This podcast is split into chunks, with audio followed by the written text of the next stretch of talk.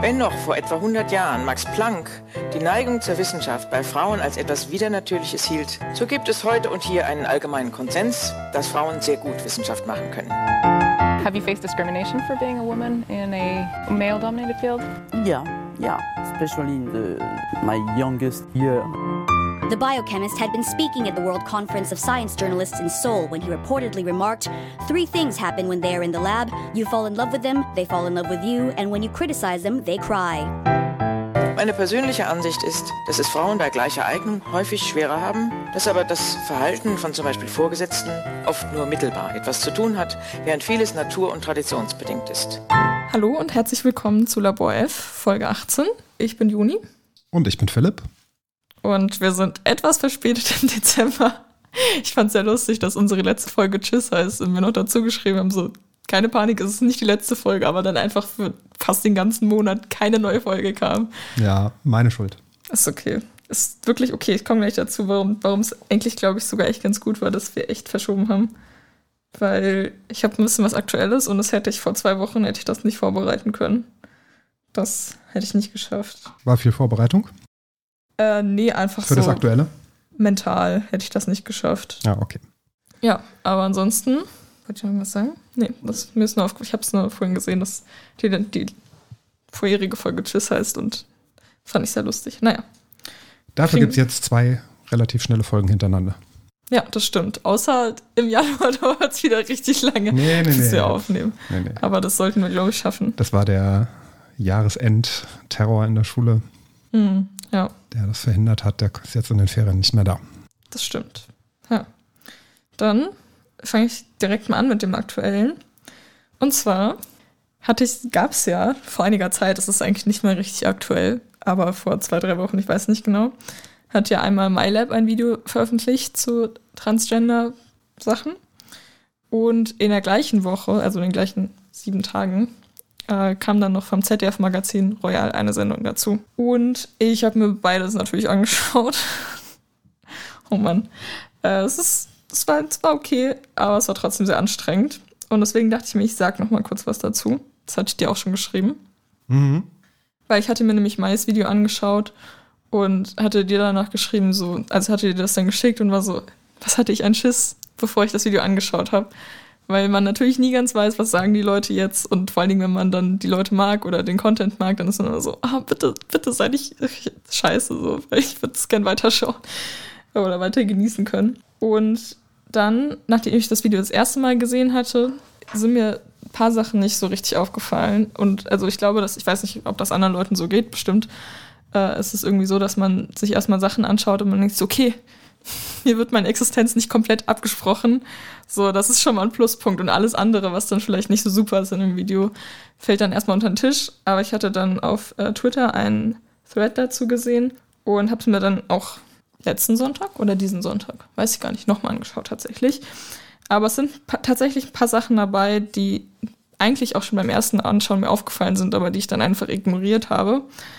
Ähm, Gott, das wird ja wirklich lange dauern. Ich hab, also ich habe es unterschätzt, wie lange das jetzt dauern wird, aber das wird jetzt hier, also ich habe Analysen in Deutsch gelernt, jetzt wird das eingesetzt.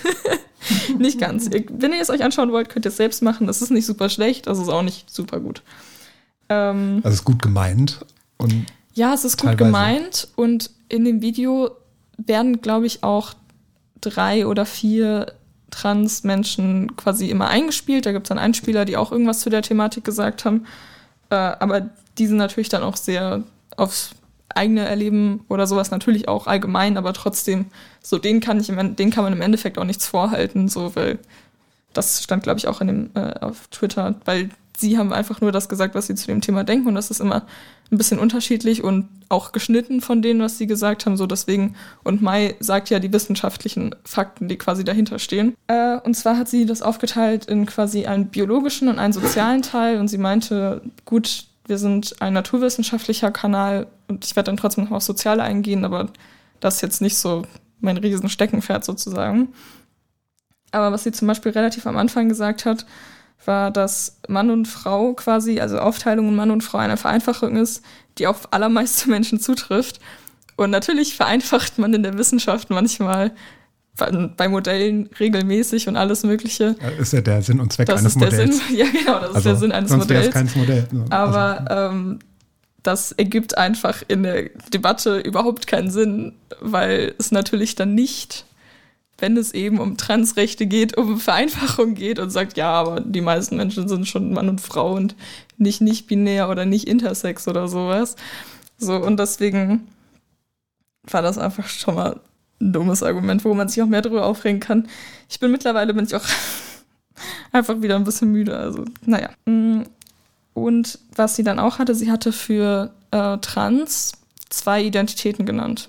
Äh, zwei, zwei Identitäten, zwei Definitionen genannt. Und die erste war wirklich fragwürdig. ich habe sie aufgeschrieben, äh, beziehungsweise mir das Stichwort genannt. Und zwar, obwohl, also Transmenschen sind Menschen, die ähm, eben, also eine Transfrau ist zum Beispiel eine Frau, obwohl ihre, ihr, ihr biologisches Geschlecht ein, Geschlecht ein anderes ist. Und da komme ich zum Thema biologisches Geschlecht. Man, also die richtige Definition, die sie danach auch nennt, wäre, eine Transfrau ist eine Frau, muss nachdenken, eine Transfrau ist ein Mensch, der eine Frau ist, obwohl äh, der Person bei der Geburt ein anderes Geschlecht zugewiesen wurde. Also man geht immer auf diese Zuweisung bei der Geburt, weil bei der Geburt nicht das biologische Geschlecht bestimmt wird, wozu ich gleich noch komme, sondern einfach zwischen die Beine geschaut wird. Und das ist ein Teil vom biologischen Geschlecht. Und das muss auch, das ist auf jeden Fall kein Indikator dafür. Also, beziehungsweise, das ist in sehr vielen Fällen, kann das irgendwie, ge- gibt es da einen Zusammenhang zwischen genetischem Code, den man hat, Ja. und welche Genitalien man hat. Das, also, das kann man jetzt nicht leugnen, dass es diesen Zusammenhang nicht gibt. Ja, ja, das schon. Aber die Frage ist natürlich auch, also dadurch, dass super viele zum Beispiel bei Interleuten, dass phänotypisch die irgendwie quasi Mann oder Frau sein können, in Anführungszeichen, und aber auf Chromosomenebene oder hormoneller Ebene oder was auch immer halt nicht. Ja. Äh, so, man weiß natürlich, also es gibt keine Studien dazu, weil das nicht nachgeschaut wird bei der Geburt, was man teilweise auch nicht kann. Also hormonell entwickelt sich das ja alles noch, aber die Frage ist halt immer, gibt es wirklich so wenig Interleute oder bleibt das einfach nur unentdeckt, weil bei manchen das auch sich gar nicht wirklich ausprägt. Aber dazu komme ich gleich. Mhm. Und zwar ähm, setzt sich das biologische Geschlecht zusammen aus Chromosomen, äh, Geschlechtszellen, Phänotyp und Hormone. Also Chromosomen XY, XX, wobei es da auch noch mehr gibt, bla bla bla. Ähm, und es gibt zum Beispiel auch Leute, die XX-Chromosomen haben, aber trotzdem XY-Ausprägung, da bei der Geschlechtszellenreifung eben auch so ein Crossing Over entstehen kann, dass dann Gene quasi vertauscht werden äh, und so. Deswegen, es ist eigentlich alles gar nicht so klar zuweisbar, aber egal. Dann Geschlechtszellen, auf die komme ich später nochmal zu sprechen, weil da gibt's da.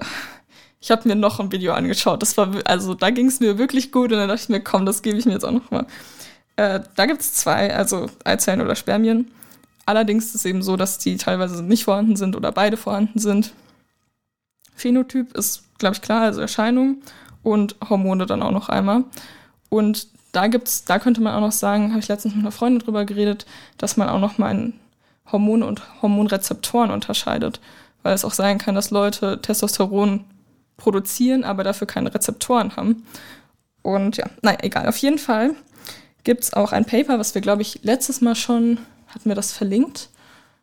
Weiß ich nicht. Das kannte ich auf jeden Fall schon, als wir über Christiane Nüsslein-Fullhardt geredet haben, äh, in dem eben steht, das biologische Geschlecht ist nicht binär, sondern bimodal. Das heißt, es ist ein Spektrum und es gibt eben diese zwei Ausprägungen am, an jeweils zwei Enden, also männlich und weiblich, aber dazwischen gibt's eben ganz viel, auch beim biologischen Geschlecht tatsächlich schon. War das das, was äh, von Jan Böhmermann da auch ähm, verwendet wurde? Das weiß ich nicht. Bei Jan Böhmermann ist es ja so, dass. Von 2015, glaub, irgendwie so ganz grob. Kann ich gleich mal nachschauen. Aber bei Jan Böhmermann, auf den komme ich gleich noch zu sprechen. Äh, oder kann ich eigentlich jetzt machen, von mir aus. Wobei, wollte ich noch was. Ich wollte noch kurz was zu Mai sagen, aber dann komme ich gleich zu Böhmermann. Äh, und dann auch gleich zu dem Punkt. Sekunde. Genau, sie hat dann auch später noch eben über die geschlechtsangleichenden Maßnahmen geredet und unter anderem dann auch OPs und dann auch immer die Frage, ob man das jetzt bei Jugendlichen, die das oder bei Kindern, die das schon früh irgendwie wissen, ob man das vor der Pubertät macht oder nach der Pubertät, weil es irreversible Folgen hat, aber es eben nicht zu machen auch irreversible Folgen hat, äh, wie psychische Erkrankungen etc. pp. Und dann meinte sie eben, äh, müssen begleitet werden und geht dann aber gar nicht darauf ein, dass die Begleitung in Anführungszeichen aktuell, ich habe mir hier Scheiße aufgeschrieben und ich glaube, das trifft auch zu absolut Scheiße ist mit dem transsexuellen Gesetz, was es eben gibt, weil es einfach total erniedrigend und total anstrengend und total scheiße einfach ist, das durchmachen zu müssen. Ja, diese Fragebogen, die man da ja, genau. ausfüllen muss. Ja, und alles andere auch, also es sind ja nicht nur diese Fragebögen, es kostet auch einfach super viel Geld. Man muss super viel also man muss einfach generell viel investieren. Man braucht 20.000 Gutachten. So, ne? Und natürlich muss, muss man irgendwie schauen, gut, wie können wir das regulieren, aber nicht so auf jeden Fall. Nicht so. Oder wie können wir das gut begleiten? Aber das ist, nicht, das ist nicht die Begleitung. Ich wollte gerade sagen, also regulieren ist ein Genau. Und das, was sie dann auch noch sagt, was ganz häufiges Argument von TERFs ist, also äh, transfeindlichen radikalen Feministinnen, in Anführungszeichen, weil ist es wirklich Feminismus, wenn man, naja, ähm, dass es auch einen bestimmten Anteil an Leuten gibt, die unzufrieden nach der Transition sind. Und da geht sie dann irgendwie darauf ein, dass es halt eben einen bestimmten Anteil gibt, die das dann danach nicht mehr gut finden. Aber ich, ich weiß gar nicht, ob es dazu eine Studie gibt, aber. Ich habe mal 2% gehört. Ja, aber es ist auch nicht so, dass die Leute, die Geschlechtsangleichung bereuen oder die OP. Das, dazu weiß ich nicht, ob es da eine Studie dazu gibt, also ob das irgendwie tatsächlich bestätigt ist.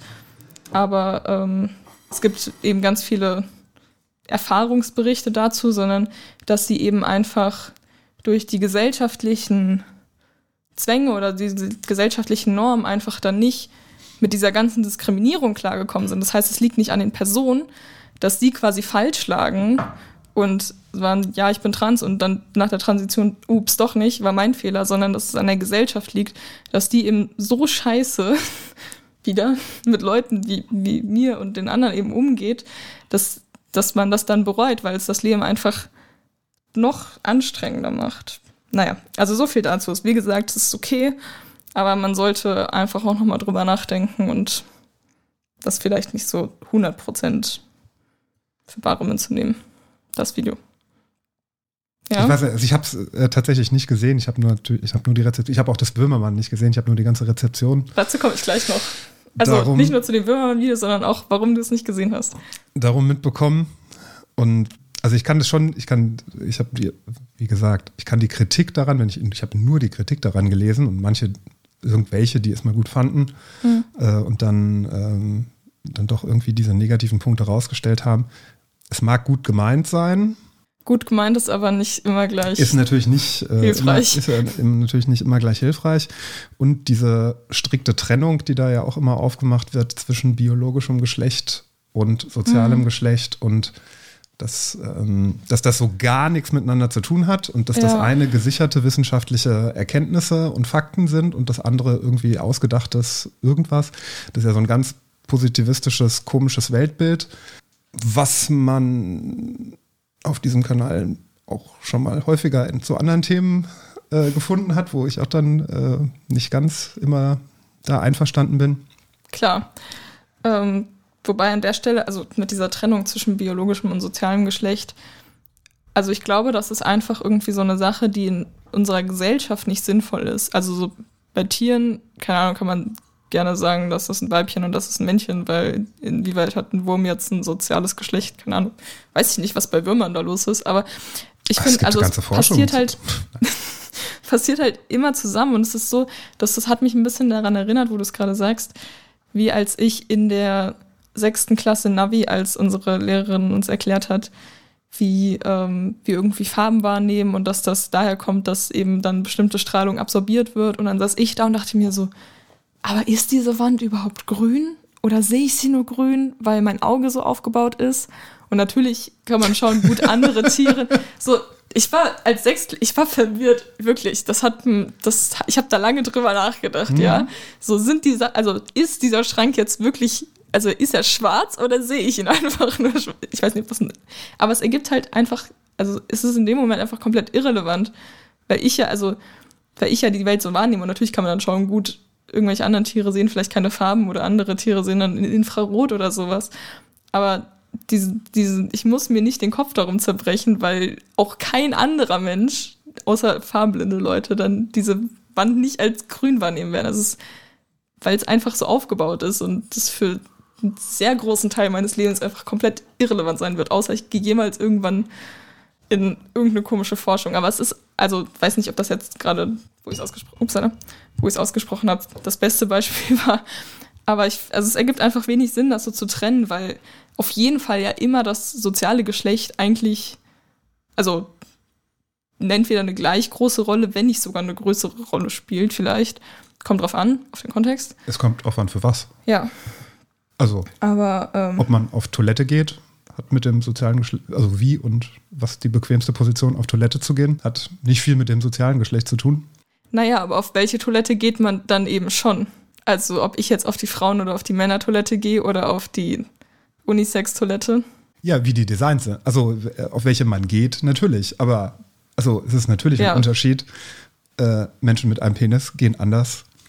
Das stimmt. Äh, auf, ja, also von daher. Vor allen Dingen in Büschen gehen sie Klo. Ja, es ist halt, da macht, da, da ist halt, da, da, da schlägt die Biologie dann durch. Da kann man jetzt nichts. Äh, Ja, wobei ich gerade noch auf den ah, Punkt Bezug nehmen wollte, Medizin zum Beispiel, also wo man dann sagt, ja gut, da ist das biologische Geschlecht dann schon relevant, Medikamentenwirkung etc. pp.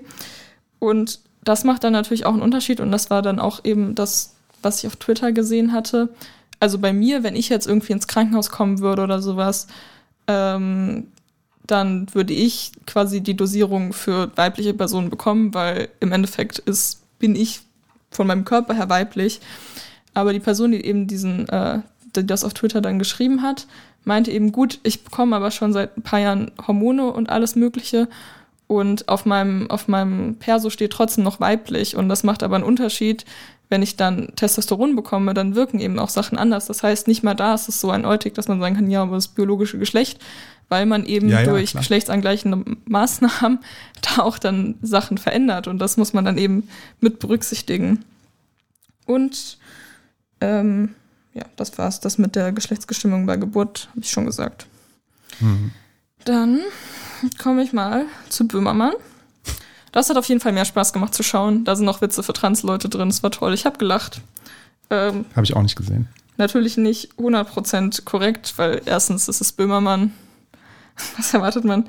Zweitens waren die Argumente an, also wenn man es ganz genau nimmt, waren die Argumente an manchen Stellen nicht so super.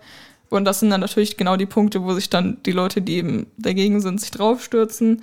Ja. Also Zum ich Beispiel- also das war jetzt der, der, beispielsweise der Artikel, der verlinkt. Genau, der er Artikel war ja, ähm, war ja falsch zitiert, glaube ich, beziehungsweise er hat halt den Tagesspiegel zitiert, der ein Paper zitiert hat. Und in dem Paper ist es aber so, dass die Autorin später, also weiß ich nicht, habe ich auf Twitter dann danach gesehen, weiß nicht, wie viel ich darauf glauben kann, aber es sah schon so aus, dass die Autorin von dem Paper nicht sagt, dass es mehr als zwei Geschlechter gibt, sondern auch eben dieses bimodal-mäßig, wo man Genau. dann sagen kann, wo ich sagen würde, es ist Definitionssache, ob man dann quasi sagt, Spektrum oder mehrere Geschlechter, so, das kommt drauf an. Äh, aber sie hatte, also die Autorin von diesem Paper, ich weiß nicht, wie sie heißt, hat auf jeden Fall entweder nur in, in der Überschrift oder so, dass man es relativ leicht missverstehen kann. Also sie hatte nicht gesagt, dass es drei Geschlechter gibt und es wird dann so aber immer zitiert, obwohl es nicht ganz richtig ist. Ja. Also das, das fand ich also auch den Knackpunkt, was, was bei dem, zumindest an den Zitaten, die ich in der Sendung, von der Sendung gesehen habe, die dann so ein bisschen, also was halt einfache Kritik erlaubt, weswegen ich so Sendungen dann halt auch nicht mehr verfolge, Ja. weil das halt völlig uninteressant wird, weil, weil das halt wirklich sehr einfache Kritik dann von, von der anderen Seite erlaubt, dass man sagt, es gibt mehr als zwei Geschlechter, fertig. Es ist, ist genauso eine wahre oder falsche Aussage wie von der anderen Seite, es gibt nur zwei Geschlechter. Weil es ist ein biologisches Modell. Man muss sich überlegen, was möchte ich gerade beschreiben, welche Vereinfachung mache ich. Und jetzt ein, etwas, worüber auch sehr viel gestritten wird. Ich hatte so überlegt, gibt es da einen Vergleich? Kann man diesen Vergleich ziehen? Etwas, worüber, sehr- worüber sehr viel gestritten wird, was aber überhaupt gar keine sozialen Kon äh, Konsequenzen hat. Wenn man sagt, die Aussage, es gibt neun Planeten in unserem Sonnensystem. Dann Doch irgendwelche oder, Astrophysiker. Ja, oder es gibt acht Planeten in unserem Sonnensystem wo man sagen kann, ja, diese eine Aussage, die war vor 20 Jahren richtig, die andere mhm. ist heute richtig. Das hängt von unserer Definition ab, wie, wie definieren wir einen Planeten. Und vielleicht werden wir feststellen, dass sich entweder die Definition ändert oder wir finden nochmal einen neuen Planeten oder was auch immer. Es ist ein Modell, was wir angefangen, was wir gemacht haben, dass wir gesagt haben, Planeten definieren wir als so und so und deswegen darfst du, Pluto, nicht mehr dazugehören. Und ja auch da gibt es natürlich unterschiedliche Meinungen. Die einen sagen ja, aber und die anderen sagen nein, aber. Und das, das ist ja, also ist natürlich jeder Vergleich hinkt, aber. Ja, ich wollte gerade sagen. Also. Das, ist, das ist etwas, was ja eben, äh, was Naturwissenschaft machen muss. Die muss halt die Grenzen ihres, ihrer Modelle muss sie natürlich beschreiben und auch erkennen ja, können. Und sie arbeitet, sie arbeitet natürlich mit Definitionen. Und wenn man, wenn man dann sagt, es gibt zwei biologische Geschlechter. Das kann man vereinfacht, ist das keine ganz falsche Aussage. Es wird jetzt, Dazu komme ich gleich noch. Ja, es ist jetzt nicht völlig absurd, je nachdem, was man halt damit meint. Ich weiß gar nicht, ob biologisches Geschlecht, ob das jetzt ein fester Begriff in der Biologie An ist. Sich nicht ich glaube, ich, nicht, dass ich wüsste zumindest. Also damit kann sehr viel gemeint hm. sein. Bei ja. Drosophila-Fliegen, keine ja. Ahnung, da meint man damit wahrscheinlich irgendwie den Chromosomensatz. Nehme ich mal an. Weiß ich nicht. Ja, das Ding ist halt, also das mit dem Planeten war wirklich insgesamt hinkender Vergleich. Natürlich ist es ein Weil hinkender Vergleich. Ist Transfeindlichkeit keine Meinung. Ich finde, Plutofeindlichkeit ist auch keine Meinung, aber darüber können wir diskutieren. ähm, das hatte Mai nämlich auch am Anfang von ihrem Video gesagt, es gibt unterschiedliche Meinungen. Und dann ist ja, aber genauso wie Rassismus keine Meinung ist, sondern einfach Scheiße.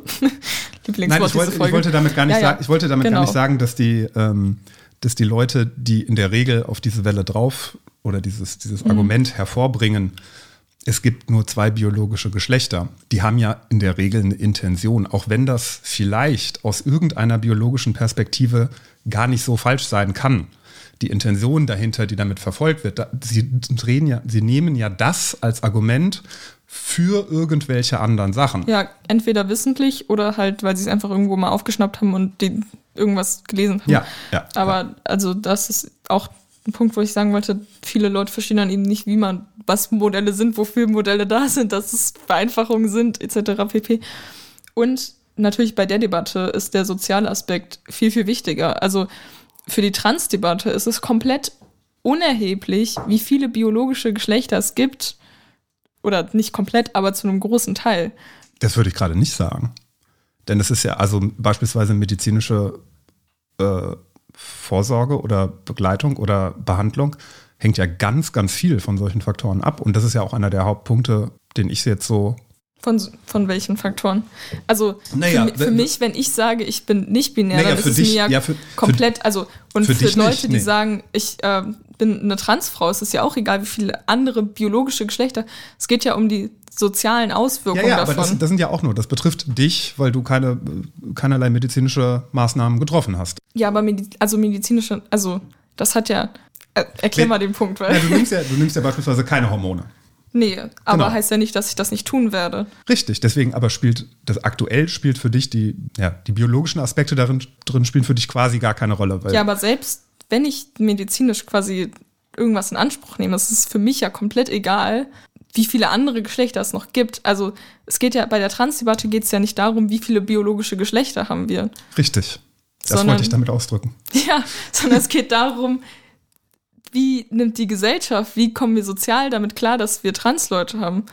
So. Ja, aber eben halt auch, ja gut, wenn man die Forschung in den sozialen Bereich also ich, verortet, also dann ist nicht, es ist nicht komplett irrelevant, aber ich finde, der soziale Teil ist in dem Teil viel wichtiger als der biologische Teil weil es viel mehr um, also, weil erstens, naja, eine Freundin meinte letztens von mir, dadurch, dass man sagt, dass das biologische Geschlecht quasi auch nicht binär ist, kann man sagen, dass das soziale Geschlecht auch nicht binär ist. Aber das soziale Geschlecht ist ja an sich einfach nur ein Konstrukt. Also dazu komme ich gleich nicht. Ich sage ja. das ja oft.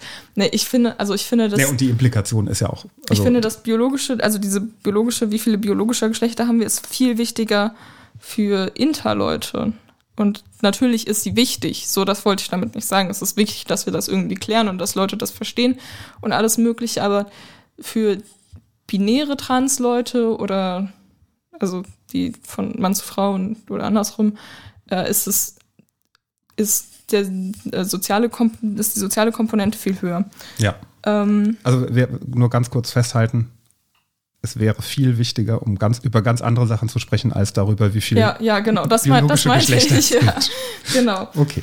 Mm, und um jetzt aber auf Böhmermann zurückzukommen, äh, hatte er dann nämlich zum Beispiel den Vortrag der in Anführungszeichen Fischbiologin angesprochen, also Marie-Louise Vollbrecht. Und am Sonntag ging es mir so gut, dass ich mir den auch noch angeschaut habe.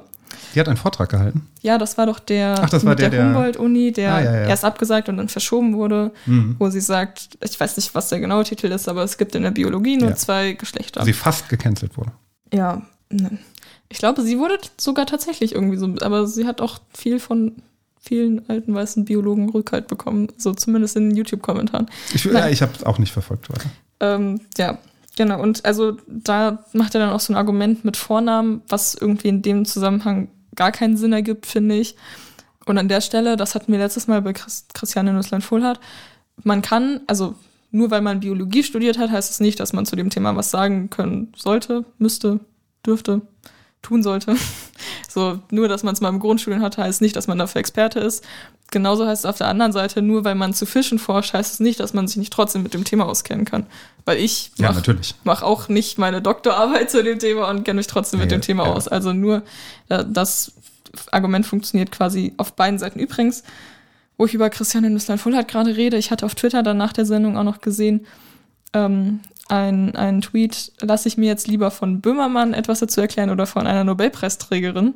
Das war von? Das weiß ich nicht genau. Und ähm, das hat mich dann wieder genervt, weil nur weil sie einen Nobelpreis hat, heißt es nicht, dass sie zu dem Thema was sagen sollte. Nur weil sie ein Interview dazu in der Emma hat, heißt es nicht, dass der qualitativ hochwertig ist. Naja, genau. Also, ich habe mir ihren Vortrag nochmal angeschaut und habe erkannt, worin der Fehler, Fehler liegt, weil sie zu Fischen forscht und dann sagt, es gibt nur zwei Geschlechter, weil es nur zwei Geschlechtszellen gibt, also Spermien und Eizellen. Und für, sage ich mal, eine klassische Fortpflanzung, die nicht asexuell ist, braucht man eben ein Spermium und eine Eizelle. Und das ist dann, daraus schließt sie dann quasi nach oben und sagt, wir haben nur zwei Geschlechter, weil es nur zwei Geschlechtszellen gibt. Wobei natürlich das da noch viel mehr dahinter steht. Also das ja, gut, ist das, das ist was du halt vorhin meintest, das ist dann ihre, ihr, ihr Modell, was sie benutzt hat und ihre Definition. Da mag das auch sinnvoll erscheinen. genau, aber es hatte also gesamtgesellschaftlich betrachtet, ergibt ja. das wenig Sinn. Ist sie denn, überhaupt? Sie ist doch Studentin irgendwie im dritten Semester oder sowas, oder? Ich weiß nicht, ob es ihre Doktor- oder ihre Masterarbeit war, aber. Aha. Ich glaube, sie war schon ein bisschen weiter fortgeschritten, auf Na jeden gut. Fall. Naja, und sie hatte dann, ich weiß nicht, ich habe mir auch den YouTube-Kanal nicht gemerkt, das ist jetzt nicht so relevant, aber sie war eben bei einer anderen YouTuberin zu Gast und die haben sich dann noch am Ende darüber aufgeregt, dass die andere Seite, also ich, äh, immer so emotional aufgeladen ist. Äh, Ach. Dreimal das zu raten auch emotional aufgeladen war. das, was ich auch, ich finde, das ist auch immer so ein unsinniges Argument. Also je nach, es hängt, es hängt ja nicht davon ab, wie emotional ich bin, sondern wie gut ich argumentiere. Und natürlich, manchmal, wenn man sehr emotional ist, fällt es irgendwie schwer, dann super rational zu argumentieren, aber es ist auch irgendwie mal so ein Totschlagargument, weil wenn es mich betrifft und wenn ich potenziell getötet werden kann, weil ich trans bin, dann darf ich auch emotional argumentieren, weil es ja. mich und mein Leben betrifft. So, und das ist immer, dann sagen Leute immer, ja, aber sei doch mal nicht so emotional und sowas bei ganz viel, auch bei Rassismus etc. pp. Und ich denke mir, nein, ich bin emotional, weil es mich betrifft und weil ich nicht in Katar oder sonst wo auf die Straße gehen kann äh, und mich richtig sicher fühlen kann. In Deutschland übrigens auch nicht. Also man muss auch nicht Katar ranziehen, aber gut. Ähm, Katar, habe ich gelernt. Sorry, aber das erinnert mich an Cuttermesser und das ist, also, nee, das, da weigere ich mich. Und was sie dann auch noch getan haben, ist, dass sie allen Leuten, die sagen, es gibt mehr als zwei Geschlechter, Wissenschafts- und Frauenfeindlichkeit vorgeworfen haben. Na gut, das, die Meinung dürfen sie behalten. Ja. Nein, eigentlich nicht. Es ist keine Meinung.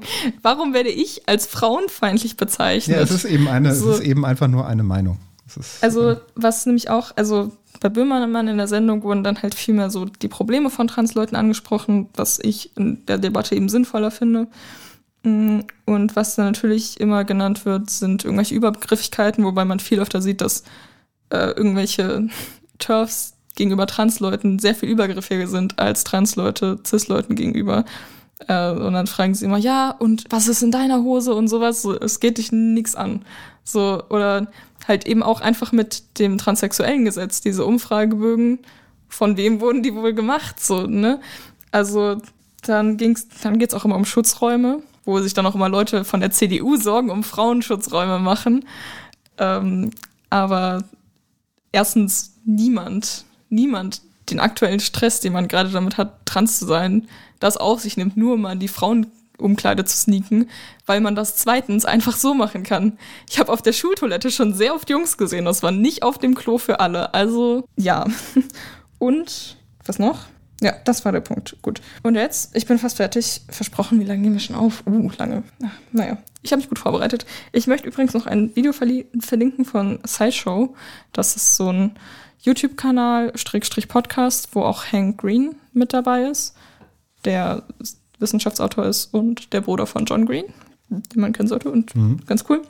Äh, da haben die biologisches Geschlecht nochmal echt gut erklärt mit den verschiedenen Aspekten und so.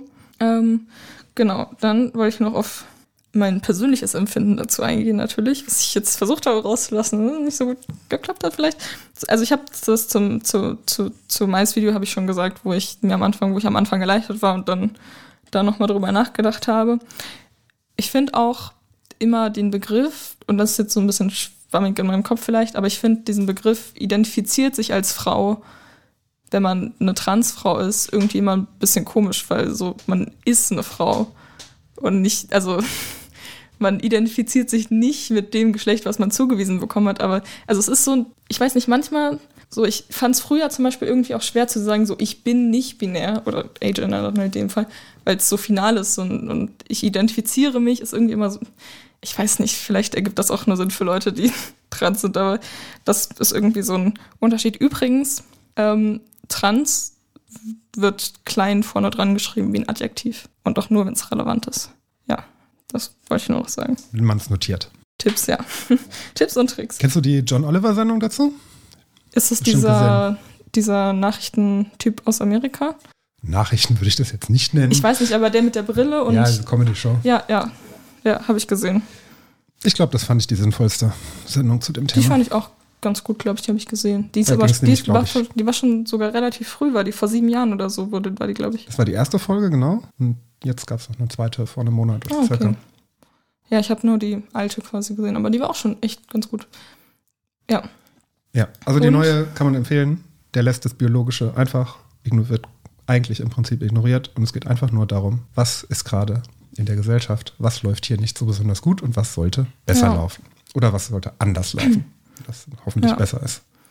Und dann, was ich eben gerade schon gesagt habe, Gender ist einfach ein sehr großes Konstrukt und ich bin sehr verwirrt davon, weil was ist eine Frau, wenn man alle Klischees weglässt? Und ich habe auf Twitter gesehen, es ist ein Gefühl, was übrig bleibt. Und wozu ich da nicht mehr viel sagen kann, weil ich dieses Gefühl nicht habe. Ich weiß es nicht. Ich finde es einfach komisch, dass Leute sagen können, sie sind ein Mann oder eine Frau. Also so, ich will es nicht wegnehmen, so alles gut, aber ich verstehe es einfach nicht. Aber es ist auch okay. Weißt, das ist der Punkt, wo transfeindliche Leute dann sagen, nee, das geht für mich nicht. Und ich weiß nicht warum. Ich verstehe nicht warum, weil es ist absolut irrelevant für dein eigenes Leben. Aber naja, keine Ahnung. Und jetzt komme ich zu dir. Weil ich hatte nämlich eine wunderbare Erkenntnis. Ähm, ich habe mich wirklich schlau gefühlt in dem Moment, obwohl sie gar nicht so krass ist. Aber ich jetzt, hatte, kommt jetzt was ganz anderes oder geht es immer noch? Nee, nee, es geht noch dazu. Okay. Äh, und zwar, das war nachdem ich, ähm, also ich hatte dir den Link zum Mais-Video geschickt und dann noch das mit Böhmermann, wo ich dann meinte, was, was ist denn hier los? Warum beschäftigen sich diese Woche alle mit dem Thema? Und dann meintest du, äh, muss ich mir das anschauen? Ich möchte eigentlich nur ungern. Und dann meinte ich, nee, musst du nicht anschauen, mache ich so, ist kein Problem, weil ich weiß, du schaust die Sendung auch nicht so gerne und sowas. Und dann saß ich aber am Sonntag heulend auf meinem Bett, weil ich danach noch bei Twitter war und einfach alles schrecklich war. Und ich dachte mir, gut, existieren ist anstrengend. Und dann ist mir aufgefallen, also das ist mir nicht da in dem Moment aufgefallen, aber der Punkt ist, ich schaue mir so Sachen auch nicht super gerne an. Ich muss mir nicht von CIS-Leuten erklären lassen, wer ich bin, aber ich bin betroffen davon. Das heißt, zum Beispiel ein Freund von mir, mit dem habe ich drüber geredet, der ist auch trans, meinte, ja, ich schaue mir das nicht an, weil für mich ist, also ich muss mir das nicht geben, so, und für mich ist es wichtiger, wie ich eben mit, also für mich ist es wichtiger, dass ich irgendwie das ausblende und wenn CIS-Leute dann irgendwie mal drauf kommen, wie sie richtig mit uns umgehen, dann ist das okay, aber ich konzentriere mich eben auf andere Sachen. Und das ist okay. So, ich persönlich kann das nicht ausblenden, weil ich mir denke, gut, ich lebe nun mal in dieser Gesellschaft. Aber so, ich muss es mir nicht anschauen, aber es wird trotzdem über mich geredet. Und du musst es dir nicht anschauen, weil es für dich an sich komplett irrelevant ist. Und ähm, das, das war meine Erkenntnis nur dazu.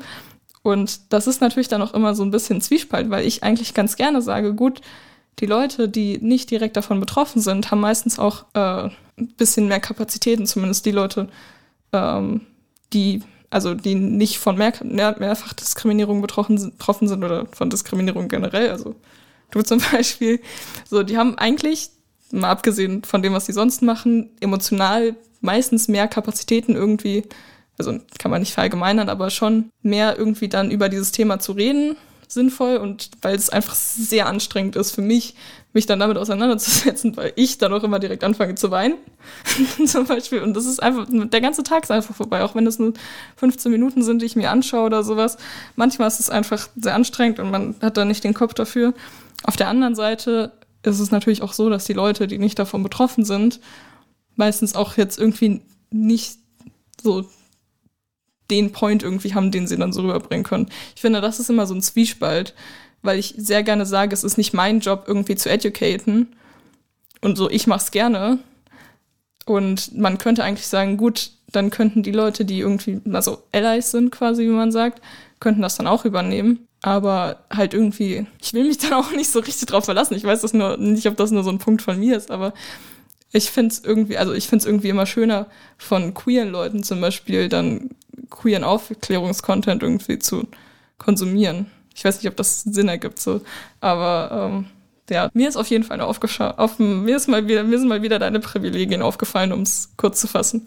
Ja, ist natürlich, ist natürlich so. Ich würde aber. Ich Und das war gar nicht als, an, als Anschuldigung an dich gemeint oder sowas. nee, nee, alles gut. Ich kann, ich kann das auch verstehen, also selbst wenn das als, als Anschuldigung gemeint werden würde oder wenn du das so, so gemeint hättest. Ich würde einfach also ich bin ja, ich bin ja jetzt nicht niemand, der, der so völlig an diesem Thema vorbeigeht und sagt, das ist mir total egal, ist, macht ja, was ihr genau. wollt. Aber ich sehe ja, ich sehe ja in der generellen Diskussion, die auf Social Media, deswegen benutze ich das ja so gut wie gar nicht. Also es ist einfach nahezu jedes Thema. Sobald es auf Social Media landet, wird die Diskussion dumm. In der Regel. Ist immer so. Also eigentlich. Mhm. Also es gibt nahezu null Beiträge, die, die in sinnvoll, die irgendwie die man sinnvoll daraus ziehen kann. Das heißt, wenn ich irgendwas zu dem Thema wissen möchte und da auch drüber reden möchte, dann ist so eine Sendung ja nicht. Naja, es der, geht ja. Der, also das sind ja nicht die Sendungen, die mir jetzt neue Erkenntnisse liefern werden, vermutlich. Es geht ja auch nicht in dem Beispiel nicht um deine neue Erkenntnis, so du hast ja viel dazu und alles, sondern darum, eben den Leuten, die das als Erkenntnisgewinn ansehen, zu sagen, ist vielleicht nicht so eine gute Sendung. So, also natürlich kannst du dir die Kritik durchlesen, aber die Kritik wurde ja dann von anderen Menschen geschrieben. So, das ist der Punkt, den ich eben auch meine. So, ich muss es mir auch nicht anschauen. Ich weiß, was in, bei mir los ist, so. Ich weiß auch, was so der Stand in der queeren Community dazu ist. Aber ich beschäftige mich eben mit dem Content von diesen CIS-Leuten, die auch medial eine sehr große Aufmerksamkeit haben, um zu schauen, was lernen jetzt andere CIS-Leute darüber, die das als ihre Quelle ansehen und was lernt jetzt quasi die Gesellschaft aus diesen Videos, weil es einfach sehr viele Leute sehen äh, und wie reagiert man dann darauf? Also man muss, äh, also das ist halt so die Sache, wo Aber ich mir denke. Würdest du nicht sagen, man kann, könnte darauf viel besser wenn man jetzt so, also wir haben ja keine Öffentlichkeit in dem Sinne. Also ich bin ja, wir können ja nicht auf Social uh. Media, äh, wir haben nicht, nicht eine riesengroße Reichweite. Doch, doch, letztens haben uns vier neue Leute gefolgt ja, ja, oder gut, sowas. Warte, gut. ich kann das schon. Ja. Ähm, ja. Das heißt aber, wenn, wenn ich mit sowas konfrontiert werde, entweder mit dem Video von der einen Seite oder von der anderen Seite, dann kann ich mir ja berichten lassen, was wurden da für Erkenntnisse gesagt und dann kann ich ja auch damit diesen, mit den Dingern umgehen. Das ist ja das, genau das, was du eben gesagt hast. Es geht um das Argument, es geht gar nicht darum, wer das gesagt hat, sondern mhm. ist es ein Argument oder ist es kein Argument? Und da bringt es mir doch viel mehr, mich mit wirklichen, also ich meine, das ist eine Diskussion, die findet zwischen einer Biologiestudentin oder vielleicht auch schon Master, keine Ahnung, irgendwelchen BildreporterInnen auf der einen Seite und Jan Böhmermann auf der anderen Seite. Das sagt ja alles über, den, über das Niveau der Diskussion, die da stattfindet und welche Erkenntnisse man daraus ziehen kann. Und ja. dass diese Videos äh, von, der, von den einen und von den anderen auch irgendwie kritikwürdig sind, ja, ohne Frage. Es ist ja so, ist ja wirklich, also ist einfach so. Aber das ist ja nichts, wo ich jetzt Einfluss drauf habe. Ja, du persönlich. Ja, aber du, selbst du hast ja keinen Einfluss darauf. Das stimmt. Das ja. heißt, ich habe es einfach nur gemacht, um mich selbst zu quälen. Ich nein, weiß, das war jetzt nein, nein, nein, das war ernst gemeint gerade. Ich habe kein, es gab keinen guten Grund für mich, diese Dinge anzuschauen. Wobei das von Böhmermann doch schon ganz lustig war. Egal.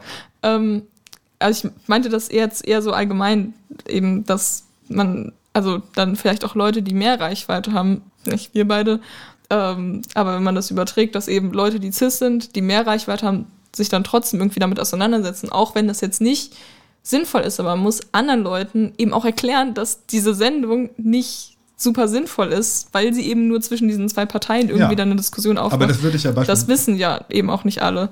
Und so, ich meine, ich dachte mir, wir haben eine Reichweite von 54 Leuten, die uns auf Insta folgen und ich weiß nicht, wie viele Leute uns hören. Wahrscheinlich ein bisschen mehr. Ein paar mehr. Ja. Ähm, aber deswegen dachte ich mir, ich spreche es einfach mal an und das ist jetzt, jetzt eine Dreiviertelstunde gewonnen oder so, keine Ahnung, weiß nicht, ja, ja. knapp. Ist, ist ja, finde ich ja auch wichtig, aber es gibt ja auch ein anderes Niveau, über, mit dem man sich darüber Das stimmt. Also es gibt auf jeden Fall ein paar andere bessere Quellen, die ich äh, auch gesammelt habe und verlinken werde. Zudem ja. auch noch ein paar queere Content CreatorInnen. Schwieriges Wort, aber ja. Kommt alles in die Show Notes. Ja, genau. Habe ich ein paar Sachen rausgesucht, damit das deswegen und deswegen habe ich das jetzt hier zusammengefasst, bisschen später vielleicht als eigentlich geplant, damit vielleicht andere Leute sich das nicht anschauen müssen. Wenn sie nicht wollen. Ja. Also wenn ihr wollt, sehr gerne. Das ist dann halt eure ja, Lebenszeit. Wenn man, wenn man Böhmermann unterhaltsam findet, kann man das ja auch gucken. Da habe ich ja gar nichts also dagegen. Also ich fand es zwischendurch schon echt lustig. Ich habe hm. ich hab zweimal, glaube ich, laut gelacht. Ich hm. habe mir sogar ein Reaction-Video dazu angeschaut. Das ist ja für dich der Tod. Wobei die Person qualitativ, also sinnvolle Reactions macht und dann auch immer noch was dazu beiträgt. Und es gibt schon die Kategorie sinnvolle und nicht sinnvolle Reaction-Video. Ja, finde ich. Ja, habe ich, will ich noch irgendwas sagen? Ach so, ja, nee, das war alles. Oder? Ja, das war mein aktuelles Thema. Und deswegen war es gut, dass wir erst drei Wochen später aufgenommen haben, okay. weil vor zwei Wochen hätte ich das absolut nicht geschafft, mir die Videos dreimal anzuschauen. Plus Marie-Louise Vollbrecht. Das war die Biologin. Ja. Ah,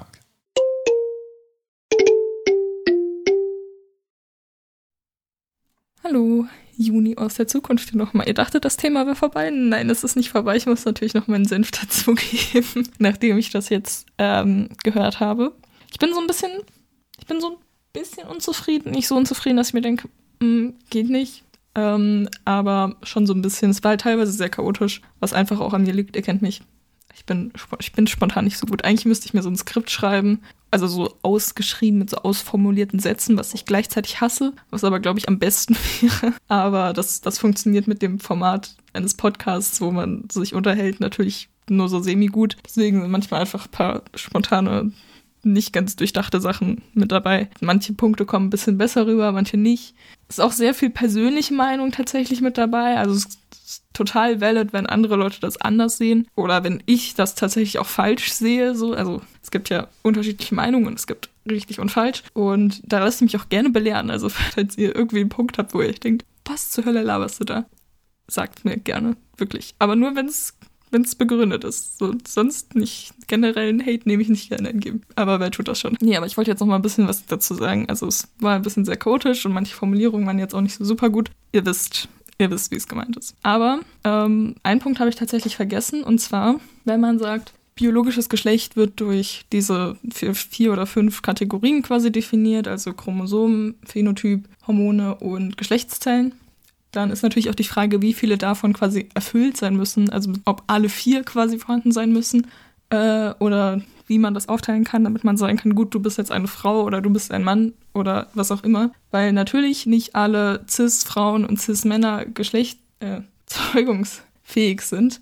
Ganz viele Cis-Frauen auch keine Kinder bekommen können oder so. Und die sind natürlich trotzdem Frauen. Und das ist immer so ein Argument, also von, von TERFs auch wieder. Und die sagen dann, ja, aber Transfrauen können gar keine Kinder bekommen. Aber das ist ja zum Beispiel gar nicht das, was eine Frau ausmacht. Also so im Endeffekt ist ja nur das Gefühl, was man hat, das, was eine Frau ausmacht. So, und deswegen ist immer die Frage, wie groß sollte diese Verknüpfung zwischen biologischem und sozialem Geschlecht sein und inwieweit kann man biologisches Geschlecht irgendwie so richtig gendern sozusagen, also das so richtig Mann und Frau quasi zuordnen und dann sagen, gut, alles dazwischen ist irgendwie dann auf einem Spektrum und es ist nicht eindeutig Mann und Frau, aber es gibt ja auch total viele Frauen, wo es dann eben, oder also Cis-Frauen und Cis-Männer, wo es dann eben nicht eigentlich, wo sie nicht nach der Definition Frauen oder Männer wären. Und ja, deswegen wären sie dann nach der Definition inter oder müssen wir einfach die Definition ein bisschen überdenken. Das war auch so ein Punkt, wo ich dann nämlich gesagt hatte, als es um diesen medizinischen Punkt ging, äh, dass ich meinte, mein Körper ist weiblich. So im Endeffekt ist, ist es sinnvoll, das zu sagen, weil es total viele Leute gibt, total viele Menschen gibt, die Kinder bekommen können, die nicht zwangsläufig Frauen sind, weil es eben Transmänner gibt und nicht binäre Leute. Äh, und genauso andersrum, also in jedem Punkt. Es ist auch alles nur so ein bisschen, bisschen halb angedacht. Also ihr könnt das gerne irgendwie weiterdenken und oder für euch beantworten oder auch nicht. Einfach für immer verwirrt sein, so wie ich teilweise. Ich bin auch nicht perfekt im Durchdenken, ich habe auch nicht auf alles Antworten, aber so ist dann halt die Frage, gut, im Medizinischen ist es natürlich irgendwie einfacher für verschiedene Merkmale das dann quasi schon mal, also bestimmte Dosen von Medikamenten jetzt zum Beispiel vorbereitet zu haben. Aber die Frage ist dann, ob man das halt als weiblich und männlich labeln müsste oder ob man das nicht auch irgendwie anders machen könnte, weil es eben weiblich, also weiblich in Anführungszeichen Dosierung eben nicht nur für Frauen zwangsläufig sind. So viel dazu. Ansonsten wollte ich noch kurz auf das Ende eingehen, haben wir ja noch ein bisschen über die Sinnhaftigkeit oder Sinnlosigkeit von der Sendung von Böhmermann zum Beispiel geredet und auch dann über die Diskussionen, die dann meistens folgen, die zu einem Großteil immer sehr sinnlos sind. Nichtsdestotrotz wollte ich nochmal sagen, dass es an sich sehr wichtig ist, wenn Böhmermann so eine Sendung macht, weil einfach dann diese Öffentlichkeit, die er hat, von diesem Thema mitbekommt. Und es ist jetzt nicht ein komplett neues Thema, aber es ist eben wichtig, dass es noch weiter thematisiert wird, weil, weil wir lange nicht an dem Punkt sind, wo man quasi sagen kann, gut, wir sind jetzt fertig, wir haben Gleichberechtigung erreicht und alle können tolles Leben leben. Und deswegen, wenn das Video, ich sag mal so, wenn, wenn, wenn Sachen nicht komplett scheiße sind und Sachen komplett falsch darstellen, und das ist, glaube ich, auch der Punkt, warum ich mir dachte, jetzt bin ich erleichtert, weil Mais Video nicht komplett scheiße war. Ich sage das auch sehr oft. Aber ich kann ja nicht mehr dafür gepiept werden. Phil, wenn du das piepst, dann, dann ich habe immer noch nicht den Piep auch eingesprochen. Also er kann es gar nicht piepen, außer es kommt wieder so ein komischer Alien-Sound. Naja, egal. Genau, weil man einfach denkt, okay, bitte erzähl jetzt einfach keinen Mist, weil du einfach eine sehr große Öffentlichkeit hast und dass sehr viele Leute sich anschauen. Und darum geht's ja. Also, das, und wenn Leute das dann eben richtig erklären, dann ist es eigentlich immer eine gute Sache, dass sie es machen, weil dieses Thema einfach mehr Aufmerksamkeit bekommt und natürlich auch die Diskussion. Und, und dann kann man natürlich sagen, gut, ich mag die Person oder die Art, wie sie Videos macht, mehr oder weniger, aber an sich ist, würde ich sagen, erstmal nicht zwangsläufig was Schlechtes. Und die Diskussion, die danach auf Twitter folgt, zum Beispiel, ist, also Diskussionen sind auch meistens zu einem Großteil sind es einfach nur sehr viele transfeindliche Leute in dem Fall, die sich dann wieder über irgendwas aufregen und ähm, bei Böhmermann noch teilweise zurecht. Also es gibt auf jeden Fall viel bessere Videos, die argumentativ viel stichhaltiger sind. Ja, aber wie gesagt, das ist halt Böhmermann. Aber es gibt eben auch die Möglichkeit dann für Leute, die noch bessere Education machen, eben dann zu sagen, hey, hier ist ein Kontrapunkt dazu und dann quasi in dieser Welle von Aufmerksamkeit dann mitzuschwimmen, sage ich mal, und eben auch Aufmerksamkeit zu bekommen und das Thema dann vielleicht nochmal besser zu beleuchten. Das heißt, natürlich ist die Diskussion danach zu einem Großteil meistens fragwürdig. Ich würde aber nicht sagen, so wie Philipp, dass die Diskussionen danach meistens immer dumm sind. So, weil da sind eben auch sehr viele gute Punkte mit dabei. Es kommt auch noch mal drauf an, in welcher Bubble man sich bewegt natürlich. Aber das ist, die, diese, diese Sendungen haben auf jeden Fall immer eine Wichtigkeit und es ist immer wichtig, dass es, dass das Thema thematisiert wird. Nein, dass es einfach mehr Aufmerksamkeit bekommt und dass man darüber redet und darüber aufklärt. Und ja, ansonsten zum Schluss wollte ich noch sagen, es tut mir so leid, dass ich ich habe sehr oft etc. pp gesagt und es wird auch noch ein bisschen diese Folge kommen. Ich versuche es für die Januarfolge zu reduzieren, weil es wirklich, ich weiß nicht. Also ich weiß nicht, warum ich so oft gesagt habe. Es ist einfach mein Lieblingswort für Dezember 2022 gewesen. Naja, es ist, es ist der erste erste. Übrigens, äh, der erste erste 23 ist ein Fibonacci-Datum. Jetzt, jetzt habt ihr hier die coolen Fun Facts noch. Die coolen Nerd Facts. Ja, aber das waren meine zwei Cent zu meinen fünf Cent zu dem Thema. Und jetzt geht's weiter mit der Folge. Nun, du fängst an mit der, mit der Wissenschaft. ah ja, hat zumindest, war ja auch Wissenschaft, ja. Ja. Stimmt, heute haben wir irgendwie nur so eine Halbfolge. Also meine war ja auch nicht so eine richtige Wissenschaftlerin. Äh, meine jetzt ist, ähm, doch, ist äh, Wissenschaftlerin. Ah, okay. Naturwissenschaftler. Aber für was anderes bekannt geworden. Mm, ja, nee, ich hatte, ich habe ihn ja nochmal umgeschwenkt. Ach so, stimmt, die andere genau. kommt, die andere kommt im Januar, da brauche ich ein bisschen mehr Zeit für. Aber auch die jetzt ist nicht für ihre Wissenschaft bekannt geworden. Hätte sie vielleicht werden können, kam was dazwischen. Ui. Ja, wird äh, ja leider kein schönes Thema, kein allzu schönes. Ähm, ich stelle vor Lucy Adelsberger Nee, noch nicht gehört. ist tatsächlich auch erst historisch bekannt, einigermaßen bekannt geworden, ähm, wenn ich das richtig verstanden habe, erst jetzt 2020 erschien die erste Biografie über sie. Okay. Ähm, man kannte den Namen vielleicht so in Insiderkreisen vielleicht auch schon vorher. Beziehungsweise bin ich mir gar nicht sicher, weil dann manche Sachen werden dann vielleicht ein bisschen anders auch passiert. Sie war Ärztin. Fachgebiete, die sie studiert hat, sozusagen Fachärzte, den Facharzt, den sie gemacht hat, ist, war Pädiatrie und innere Medizin. Pädiatrie ist nochmal. Genau. Ja, gut. Ist so ein bisschen wie Marthe Gauthier zu der Zeit. Sie ist 1895 in Nürnberg geboren, am 12. April 1895. Das heißt auch eine Zeit, wo es nicht so üblich war für Frauen, Ärzte zu, Ärztinnen zu werden. Und die, die es dann doch geschafft haben, sahen ihre größten Chancen in der Kinderheilkunde. Ja, ja. Oder haben, hatten, gesagt, hatten wir ja ja. schon mal. ähm, Vater war Weinhändler, Isidor Adelsberger, Mutter Rosa Adelsberger. Sie hatte eine, einen älteren Bruder oder Schwester, bin ich mir gerade nicht sicher.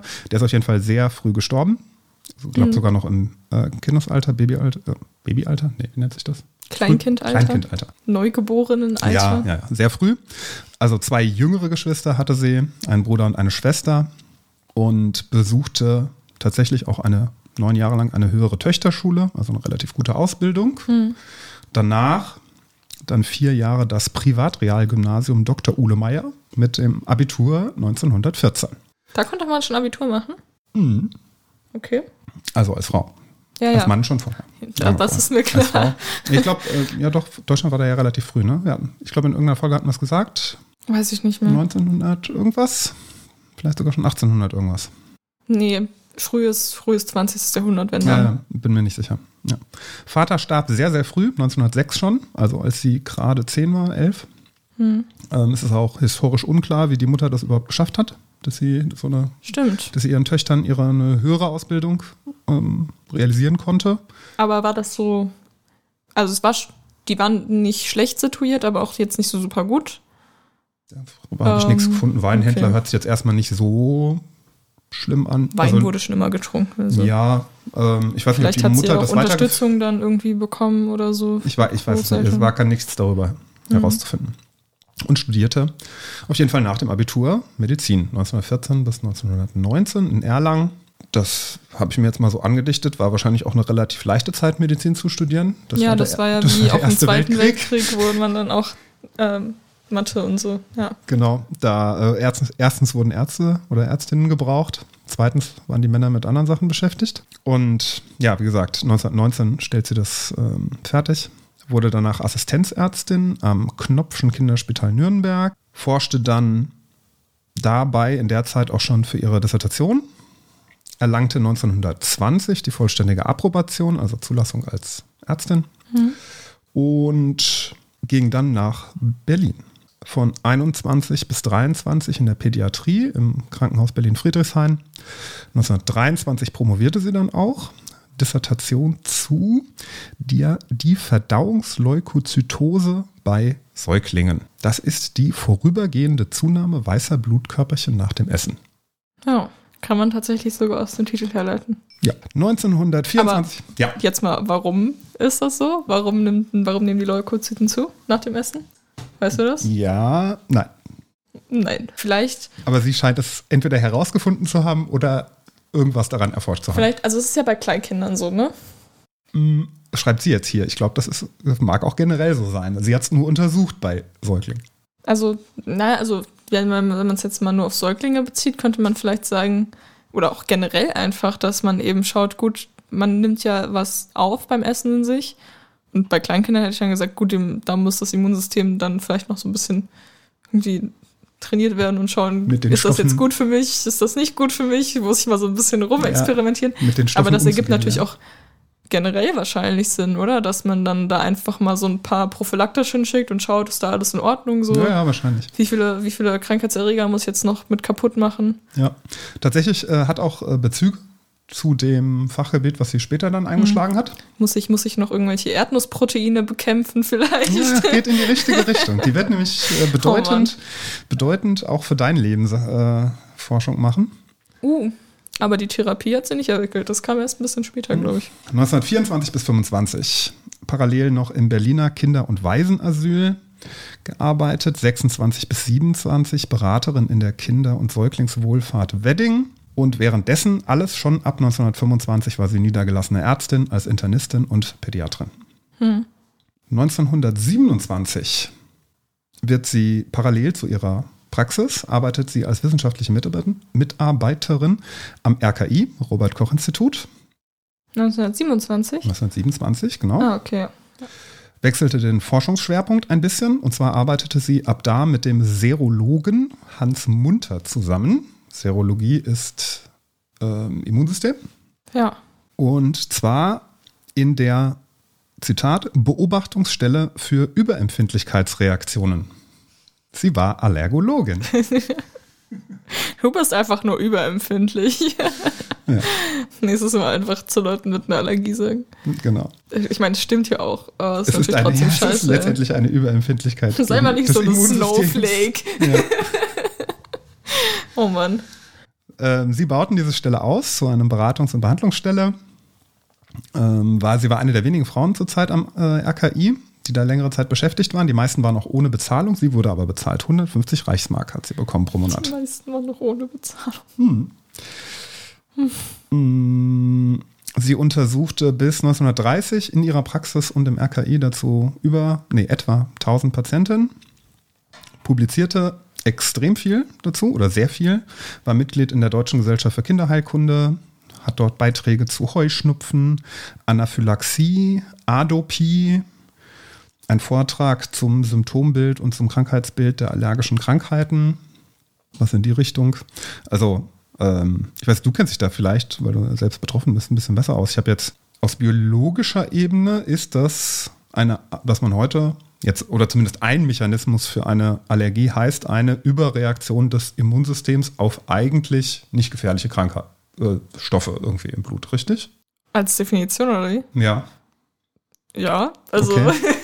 würde ich Ja. jetzt sagen. Ich meine, ich, hab mich, ich lese da auch keine Forschung zu. Aber Ja, ich dachte, du hört- hättest dich da vielleicht mal schon mit beschäftigt. Naja, das ergibt ja Sinn. Also, wenn ich eine Erdnuss esse, dann ist sie ja für meinen Körper per se eigentlich nicht gefährlich. Aber mein Immunsystem denkt sich halt, Huiuiui. Also da, also mir, ist, war, mir war gerade ein bisschen langweilig, es tut mir leid. So, ich muss auch irgendwie, ich Ja, muss auch genau. mal Spaß haben, weißt du? Und wenn du dann bei, bei drauf gehst, dann tut's mir leid. Aber so, ja.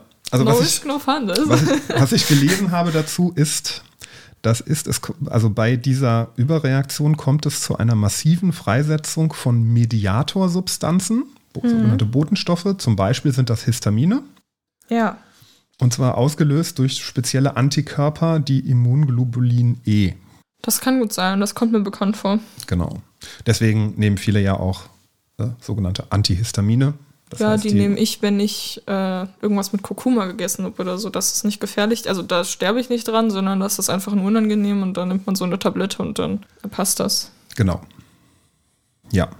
War wohl auch sehr äh, emanzipiert insgesamt, politisch engagiert, kämpfte für Gleichstellung der Frauen in der Medizin, veröffentlichte dazu auch in einem Sammelband. Kurzes Zitat daraus. Noch vor Jahrzehnten wurde die Eignung der Frau für den Arztberuf heftig bestritten und eifrig darüber diskutiert, ob die Frau gemäß ihrer körperlichen und psychischen Konstitution zum Arzte tauge. Man traute ihr vor allem die körperlichen Kräfte, welche der Arztberuf, Arztberuf erfordert, nicht zu, obgleich man nun allgemein vor psychischen Überlastungen bei der Frau nicht zurückschreckte, wenn die Frau sich beispielsweise als Diakonistin in anstrengendsten Pflegedienst bewährte, wenn man weibliche Hebammen hantieren ließ und welcher Gegner des weiblichen Medizinstudiums wollte dagegen wettern, wenn man die Frau die körperlichen Fähigkeiten zuerkannte, eine Schar von Kindern zu gebären und mit ihrer eigenen Hände Arbeit großzuziehen. So waren freilich alle Argumente gegen einen Mangel an ausreichenden Körperkräften der Frau bereits widerlegt. Das hätte ich Das auch jetzt ist von gesagt. Ähm, gut, Ärzte, ja, vielleicht, keine Ahnung. Also so Ärzte waren alle männlich, aber PflegerInnen waren alle weiblich. So, also großteils. Ja. Und die haben, also das ist ja genau wie jetzt. Wenn man jetzt in eine Klinik geht, gut, es gibt auch sehr wenig Ärzte und es sind alle gestresst, aber es gibt auch sehr wenig Pflegepersonal.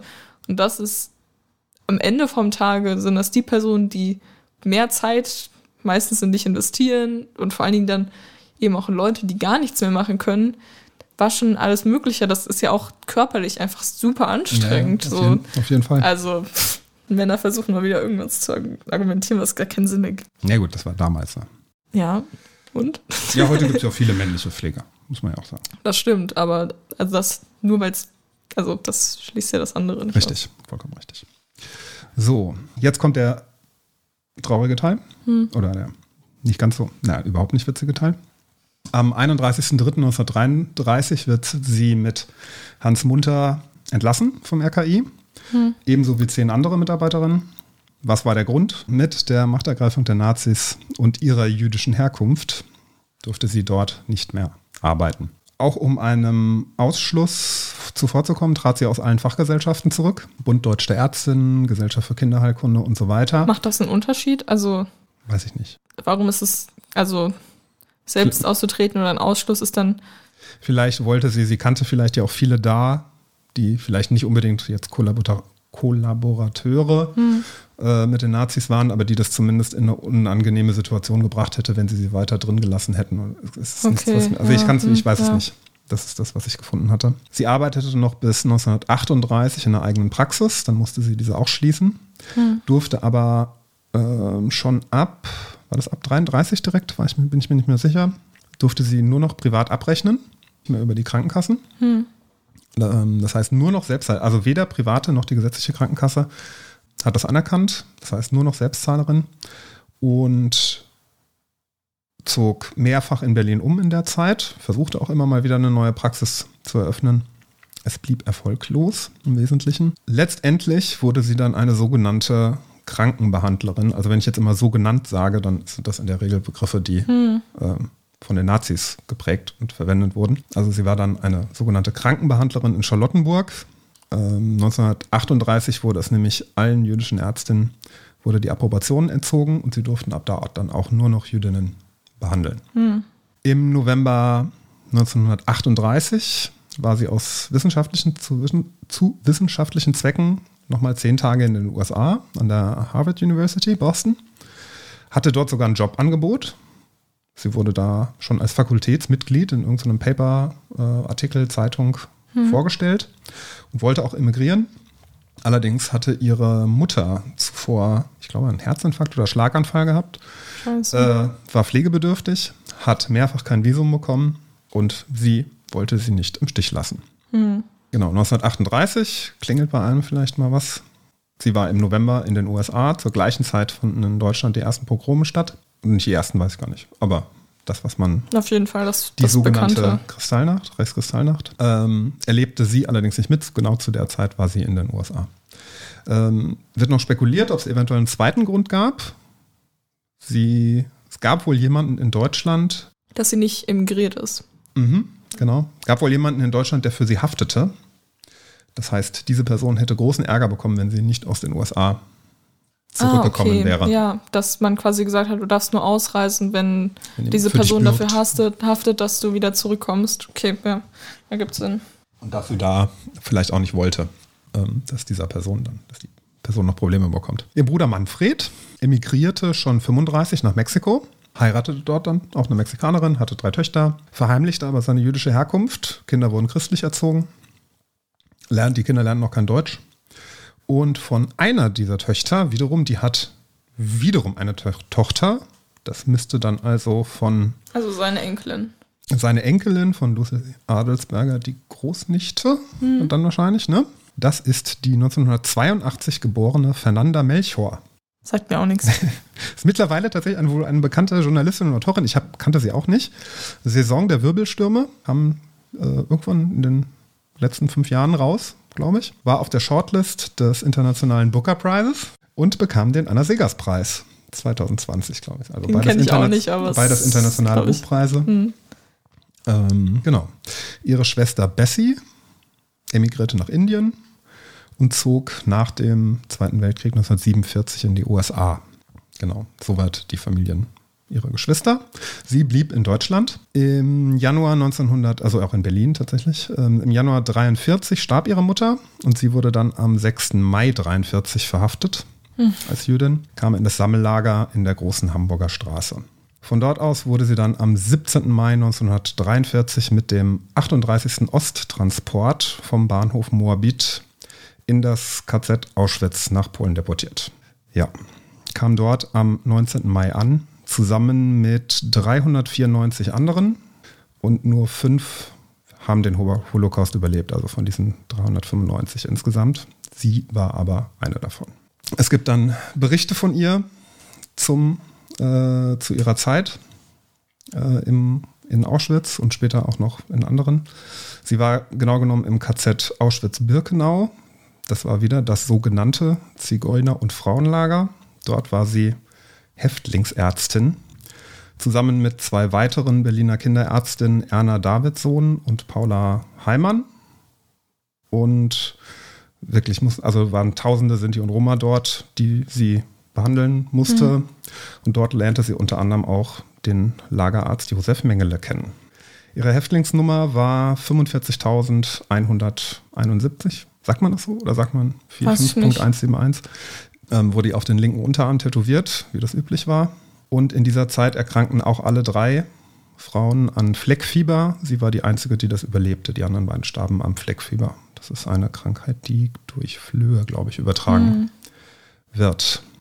1944 wird, wurden dann die frontnahen KZs geräumt. Die Insassen wurden entweder direkt erschossen oder wurden in andere KZs verlegt. Sie wurde äh, in ein anderes KZ verlegt auf diesem Weg von äh, Osten Richtung Westen starben sehr viele an Unterernährung und Kälte. Das ist, sind da heute sind super viele gestorben. Super viele. Das sind heute als die, die sind heute als die Todesmärsche mhm. bekannt. Ähm, über mehrere Stationen kam sie dann nah ins KZ Ravensbrück, ein Frauen, sogenanntes Frauenlager, und von dort in die Außenanlage Neustadt-Glewe, das beides heute heutiges Mecklenburg-Vorpommern erkrankte dort auch noch an Typhus. Und tatsächlich wurde sie dann am 2. Mai 1945 äh, befreit. Ich habe hab mehrere und ich habe unterschiedliche Quellen gefunden.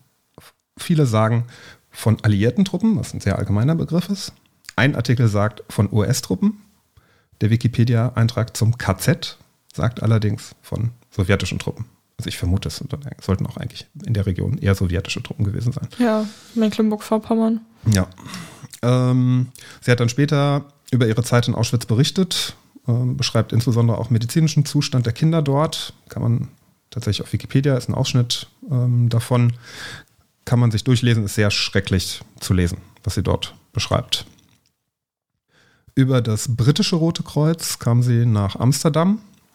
Dort war sie eine sogenannte Displaced Person. Das war die Bezeichnung für, äh, also die, der Alliierten, für Menschen ohne Heimat nach dem Zweiten Weltkrieg. Das heißt, sie war als sogenannte Staaten, sie war dann staatenlos, wenn man so will, hatte mhm. auch keine Arbeitserlaubnis. Sie kam tatsächlich auch Zeit ihres Lebens nie wieder zurück nach Deutschland. Das war das letzte Mal, dass sie in Deutschland war. Dann hat sie, äh, weil sie ja nicht keine Arbeitserlaubnis hatte, 45 bis 46 schrieb sie dann ein Skript erstmal, nannte das Aus Auschwitz ein Tatsachenbericht. Der wurde 1956 auf Deutsch dann auch überarbeitet publiziert und gilt unter Historikerinnen als sehr, sehr bedeutsamer Bericht, weil es eben aus der Perspektive einer sowohl Frau als auch Jüdin als auch Ärztin direkt aus einem KZ heraus. Der Titel kommt mir auch ein bisschen bekannt vor. Also ja, ich, hatte, ich meine, ich hätte ihn auch schon mal gelesen. Genau, da beschreibt sie ja, ihre Zeit dort in dem äh, KZ auch eher sehr eindringlich zu lesen. Ähm, ich lese mal so einen kleinen Abschnitt. Durch einen irregeleiteten Fanatismus sind aus zivilisierten Menschen Bestien geworden, die nicht nur getötet, sondern auch Lust und Freude gequält und gemordet haben. Ein bisschen Salon-Antisemitismus, etwas politische und religiöse Gegnerschaft, Ablehnung des politischen Andersdenkenden, ein sich ein harmloses Gemengsel, bis ein Wahnsinniger kommt und daraus Dynamit fabriziert. Man, kann, man kann diese Synthese begreifen, wenn Dinge, wie sie in Auschwitz geschehen sind, in Zukunft verhütet werden sollen. Hm. Ja, wie ging es weiter? Sie lebte noch eine Zeit lang. Sie publizierte 1946 bereits in The Lancet, das ist das bedeutendste medizinische Journal, einen Beitrag über die medizinischen Bedingungen dort in Auschwitz und emigrierte aber noch im gleichen Jahr nach New York, hm. wo sie auch starb. Dann auch weit, wie gesagt, noch weitere Publikationen zu medizinischen, psychischen Auswirkungen der Lagerhaft hat sie relativ viel gemacht. Von das heißt, sie hat aber nur noch dazu geschrieben und nicht mehr dann medizinisch allgemein irgendwie geforscht. Also hat sie noch doch, ihre Arbeitserlaubnis da komme ich, jetzt, komm ich jetzt raus. Sie war halt 50 zu dem Zeitpunkt. Sie hat noch weiter gearbeitet. Ähm, vier, nee, 40 war sie. 50. 95 geboren. Nach 45 sind 50. Genau. Mhm.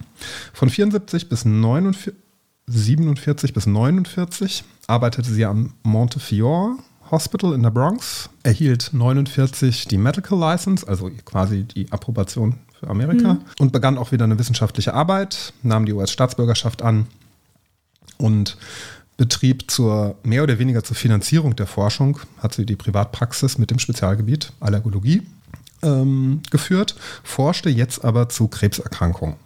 Und dazu ja. habe ich nichts mehr gefunden. Also entweder war es nicht besonders bedeutend, also sehr, also wahrscheinlich schon irgendwie bedeutend, aber das waren sehr fachspezifische, jetzt keine großen Riesenerkenntnisse, die jetzt irgendwie durch die, die Wissenschaft erschüttert hätten. Aber sie forschte auf jeden Fall dazu. Und das tatsächlich wohl sehr, sehr lange. Sie hat nie geheiratet, hatte keine Kinder, hatte 1952 auch schon einen schweren Herzinfarkt, also gerade so mit Mitte 50, litt unter Depressionen zeitweise und 1907 und 1964 wurde bei ihr erstmals auch Krebs diagnostiziert und an dem starb sie auch. Allerdings nicht 1964, äh, sondern an Brustkrebs am 2. November 1971, also an, an den metastasierten Brustkrebs. Am 2. Okay, November aber wenn es 1964, 71. da hatte sie dann auch schon Metastasen. Ähm. Ich weiß es nicht, ob der erste geheilt wurde, hm. geheilt in Anführungszeichen, oder ob das immer noch der gleiche war und das einfach okay, nur verzögert wurde. Weil da liegt ja schon noch mal eine Zeitspanne das dazwischen. Das liegt eine große Zeitspanne dazwischen, genau. So nochmal gut, sieben Jahre, die dazwischen. Die Frage, ob man Brustkrebs da auch schon so gut behandeln konnte wie jetzt. Aber Nein, wahrscheinlich nicht. Ja, wahrscheinlich nicht. Ähm, ja. Genau.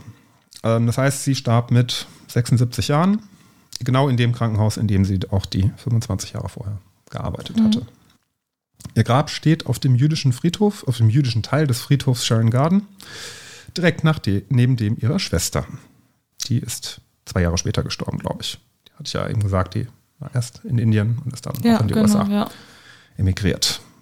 Die haben wohl auch dann sehr regen Kontakt gehabt, wie man das wahrscheinlich auch erwartet von Geschwistern.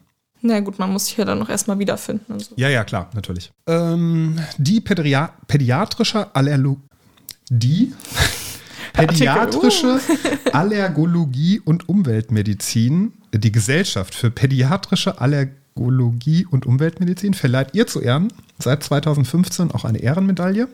Jedes Jahr? Mhm. An WissenschaftlerInnen, die sich um die Forschung und Lehre, den Wissenstransfer von der Klinik in die Praxis und die Verbesserung der Situation allergiekranker Kinder und Jugendlicher verdient gemacht haben. Hm. Lucy Adelsberger Medaille wahrscheinlich heißt hm. das dann. Jetzt der Grund, warum ich denke, das kann noch nicht so lange her sein, dass das quasi ihre Geschichte richtig aufarbeitet ähm, wurde. Denn es gibt auch einen Stolperstein in Berlin. Ah ja. Äh, von ihr, aber erst seit 2022, also jetzt dieses Jahr. Mhm. Und man hätte jetzt irgendwie vermutet, dass. Aber warum, also. Dass das vorher passiert wäre, wenn sie so richtig bekannt gewesen wäre, oder? Oder ich weiß, ich weiß nicht, wie, die, wie diese Steine verlegt werden. Da das, das, das kann, das ist vielleicht, macht dann vielleicht den Unterschied, aber es kann ja nicht sein, dass sie so viel zu dem Thema publiziert hat und auch das schon anerkannt war. Also alleine, dass das irgendwie bei mir im Hinterkopf klingelt.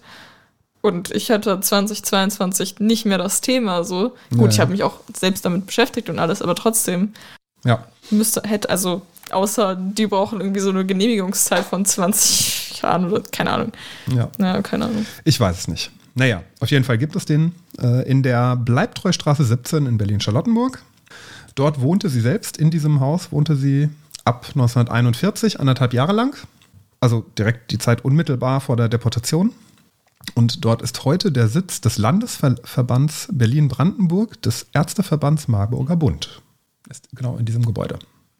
Also da lebte nicht nur sie in der Bleibstraße, Bleibtreustraße 17, sondern äh, auch noch ein anderer jüdischer Zahnarzt. Und, ja, und 2020, wie gesagt, erschien das Buch ähm, über sie vom Mediz äh, Medizinhistoriker Benjamin Kunz. Das ist eine Reihe, die wird vom RKI rausgegeben, also der ist vom RKI. Ja, also spätestens 2020 hätte er sie dann schon mal irgendwie, also wenn das auch vom ja, RKI ist genau. und so, dann hätte das ja spätestens da be bekannt sein müssen. Genau. Also es ist eine Buchreihe, die heißt Jüdische Miniaturen, nicht nur. Okay. Ja, weil es kleine Bücher sind. Ja, ja. Äh, also es sind, ähm, äh, hat es nicht in der Hand, aber äh, es sieht so aus, so 100 Seiten. Gibt auch eine Podcast-Folge wo nochmal deutlich mehr Zitate, ich habe, glaube ich, habe so ihre Biografie und alles, was so der Forschung bekannt ist, habe ich äh, so genannt, wer, wer sich nochmal ein bisschen mehr über das, was sie geschrieben hat, auch und ähm, Zitate daraus, gibt einen Podcast direkt auch vom RKI, Erinnerungszeichen, ähm, der auch von diesem Medizinhistoriker Benjamin Kunz gemacht wird, wird verlinkt. Gut. Ja. Puh. Eine tragische Geschichte. Aber doch interessant. Und dann kommst du jetzt. Und wichtig natürlich. Ja, ich komme jetzt mit einer sehr guten Überleitung. Dann können wir die Kategorie University heute auch ein bisschen streichen, weil es gibt eigentlich uh. nichts Neues. Also bis jetzt ist Mathe blöd und Chemie und Biochemie hat angefangen. Sehr einfach. Doch, vielleicht erzähle ich nachher noch mal kurz eine Story. Okay. Ähm, aber unsere Biochemie-Dozentin hat uns dann schon ein bisschen erzählt, was wir so im Labor machen werden. So ein bisschen die Basics und dass man dann mal aufpassen muss, dass wenn man irgendwelche Bakterienkulturen hat, dass dann, dann manchmal Mykoplasmen mit dazukommen und die das dann verunreinigen. Äh, und da ist mir aufgefallen, Moment, das kommt mir bekannt vor. Und natürlich ist mir nicht aufgefallen, wer dazu geforscht hat, aber ich habe das nachgeschaut und zwar Folge 11, äh, Emmy Klineberger Nobel. Und jetzt stelle ich die Frau vor, die überhaupt möglich gemacht hat, dass wir Bakterienkulturen so gut untersuchen können. Ah. Gute Herleitung, ne? Äh, und zwar Mega. Fanny Hesse. Fanny Angelina Hesse, wenn mhm. man so. Habe ich auch auf der Liste. Echt? Mhm. Ja, jetzt nicht mehr. Kann ich streichen. Sie wurde am 22. Juni 1850 in New York geboren, da noch mit Nachname als Eilt Hemius, also zusammengesprochen, ich konnte nur gerade meine Schrift nicht lesen, als Hemius. Genau. Ihre Familie ist im Zweiten Weltkrieg. Dann sind wir wieder. Moment. Ich wollte auch gerade sagen, 1850, ihre Familie im Zweiten Weltkrieg. Moment, das ist ein grober Sekunde. Das habe ich falsch aufgeschrieben. Nee, ich glaube, sie sind einfach nur so emigriert. 1842 ist ihr Vater in die USA ausgewandert. Hm. Ähm, ich weiß nicht, warum ich auf Zweiten Weltkrieg gekommen bin. Tut mir leid. Das schneiden wir raus. Also, ich fange aber von vorne an. oh je. Ähm, und zwar ähm, Fanny Hesse. Jetzt musst du sagen, die stand auch auf deiner Liste. Also nochmal. Und zwar war das Fanny Hesse. Ah, die stand auch auf meiner Liste. Ja, jetzt nicht mehr. Kann ich streichen. ähm, sie wurde am 22. Juni 1850 in New York geboren. Ähm, damals noch mit Nachnamen Alzhemius. Äh, ihre Familie ist vorher in die USA emigriert, kommt aber ursprünglich aus Deutschland und aus der Schweiz äh, wobei im englischen Wikipedia-Artikel äh, Dutch steht, also Dänisch eigentlich. Ähm, Bitte? ich glaube, ich glaube, das ist nicht so ganz richtig. Dutch ist Niederlande. Meine ich doch. es, ist, es ist 19.40 Uhr. Ich hatte einen langen Tag. Ich wurde vor drei Tagen geimpft. Mein Arm hat übrigens sehr wehgetan. Ich konnte nicht darauf liegen. Ich konnte nicht meine Sachen richtig ausziehen. Ich möchte das kann man mir verzeihen. Entschuldigung. Egal, es ist auf jeden Fall auch nicht niederländisch. Also, es macht okay. eigentlich keinen Unterschied. Wikipedia ist falsch. Ähm Sie hatte zehn Geschwister. Allerdings sind äh, fünf davon schon relativ früh gestorben. Ähm, ja, so viel dazu. Sie wurde relativ, relativ typisch weiblich äh, erzogen, mit Haushalt führen etc. pp. 1872 hat ihre Familie eine Europareise gemacht mm, und da traf sie dann in Dresden auch Walter Hesse, der war Arzt. Und den hat sie dann auch später geheiratet, wie der Nachname schon verrät. Äh, und zwar am 16. Mai 1874. Genau. Und äh, Walter Hesse, wie gesagt, war Arzt und war auch in der bakteriologischen Forschung. Das kam ja gerade zu der Zeit so ein bisschen dann auf. Und war von 1881 bis 82 ein halbes Jahr angestellt bei Robert Koch. Oh. Am Kaiserlichen Gesundheitsamt. Und, schließt sich ja wieder. Ja, genau, da schließt sich der Kreis, ja. Äh, und forscht danach und beziehungsweise auch zeitgleich zu Hause dann eben weiter. Und äh, Fanny Hesse war dann zeitgleich eben Labora Laborantin bei ihm und hat dann auch die Sachen gezeichnet. Tatsächlich aus dem Labor, also natürlich nicht mit Bezahlung, so offensichtlich. Natürlich nicht. Ähm, aber hat da eben dann auch mitgearbeitet. Ähm, Mikroskopzeichnung dann, oder? Von so Bakterienkulturen und so. Ja. Na gut. Wann gab es Mikroskope? Äh, weiß ich nicht, sehr viel vorher. Okay, ja, dann vielleicht, keine Ahnung. Es weiß gab nicht, noch keine Fotoapparate für Mikroskope. Weiß nicht, glaube, ja, das kann gut sein. Dann weiß nicht, wie, wie gut das Lab Hauslabor auch ausgestattet war bei denen. Aber sie hat, also Bakterienkulturen kann man ja so auch an sich schon ganz gut absehen. Äh, da hat auf jeden Fall dann die Ergebnisse eben auch festgehalten. So, und die Frage ist jetzt natürlich, wenn man jetzt Bakterienkulturen irgendwie anzieht, dann nimmt man einfach einen Nährboden, äh, einen bestimmten, auf den ich gleich zu sprechen komme, und dann klappt das ganz wunderbar. Die Frage ist natürlich, wie ist dieser Nährboden beschaffen, was muss der für Fähigkeiten haben oder für Eigenschaften. Fähigkeiten hört sich, hört sich lustig an, ähm, um das eben, um seinen Job gut zu machen, wenn wir dabei bleiben. Wie, wie, mit wel, welcher Nährboden kann sich bewerben und wird dann wahrscheinlich genommen äh, im Assessment Center? Nee. Früher hat man Brühe benutzt, also zum Beispiel, also es waren dann Flüssigkulturen. Was da natürlich der Nachteil ist, äh, die Bakterien schwimmen da einfach so schön drumrum und vermischen sich auch und war jetzt nicht so optimal, aber was soll man machen? Man hat nichts Besseres gehabt. Ja. Dann hat man geschaut, gut, vielleicht ist was Festes besser, dann kann man die vielleicht ein bisschen besser trennen und äh, hat dann eben einfach sich überlegt, auf was wachsen Bakterien gut. Brot. Und hat dann zum Beispiel Bakter äh, hat Bakterien genommen, nein, Kartoffeln und Fleisch etc. pp. Ja. Auch ein bisschen günstigere Varianten dann noch im Genau. Allerdings hat es auch da nicht so richtig gut geklappt mit den getrennten Kolonien. Und es war natürlich auch schwer zu untersuchen. Also. Ja. So ja, und vor allem Fleisch, wenn es auf Fleisch gemacht wird, die bringen ja, Fleisch an sich bringt ja schon. Ja, genau. Äh, also erstmal bringen es selbst, Haufen das ist nicht steril. Mit. Das ist schwer zu untersuchen und vor allen Dingen dann, was ich auch gesehen hatte, wo man dann im ersten Moment nicht drüber nachdenkt, aber Bakterien, die an sich jetzt nicht irgendwie so, weiß nicht, farbige Kolonien ausbilden, sondern eben teilweise durchsichtig sind, sage ich jetzt mal. Wobei, was war das? Das wird nichts mehr heute. Wenn es Sinn ergeben hat. Egal, auf jeden Fall, es, es war auch nicht das optimale Medium. Und was Robert Koch dann eben benutzt hat für seine Forschung war Gelatine. Sagst du Gelatine oder Gelantine? Ich sag Gelatine. Gut. Gelatine ist falsch. Ja, hätte ich jetzt auch gesagt, ja, dass das falsch nur, ist. Es ist so, das sagen sehr viele Leute. Also so wie zumindestens oder sowas, das gibt's auch nicht. Aber ja. Wird Gelatine, das wird noch nicht mal so geschrieben, oder? Nee, es wird Gelatine geschrieben. Ja, ja genau. Ja. Genau. Also Robert Koch hat eben dann Gelatine, das habe ich selbst falsch ausprobiert. Äh, und Gelatine sind ja tierische Proteine. Das heißt, die sind nicht so richtig wärmebeständig und sind natürlich auch sehr attraktiv für manche Bakterien, die einfach zu zersetzen. Weil, ja, das machen Bakterien auch eben. Also, und, und unsere, unsere Darmbakterien wollen uns eigentlich auch die ganze Zeit nur auffressen und es hat halt irgendwann gut funktioniert und unser Immunsystem halt auch so ein bisschen. Und genau, die Magenschleimhaut. So, also. Ja. Das ich meine, wenn wir sterben, dann werden wir aufgegessen. So, gab's mal den einen, äh, gibt es den Versuch, kann man, äh, warum gibt es keinen gedeckten Ananaskuchen? Weil irgendwelche Bakterien in der Ananas, ich hoffe, es sind Bakterien, könnte auch irgendwas anderes sein, äh, Gelatine abbauen. Ach, dann könnte man aber, also, dann könnte man jetzt mittlerweile auch gedeckten Ananaskuchen machen. Ja, aber nicht aus Gelatine. Das stimmt, ja. Genau, also, ähm, ja, das war's. Und Fanny dachte sich dann, warum benutzt man nicht Agar oder Agar-Agar, was auch immer.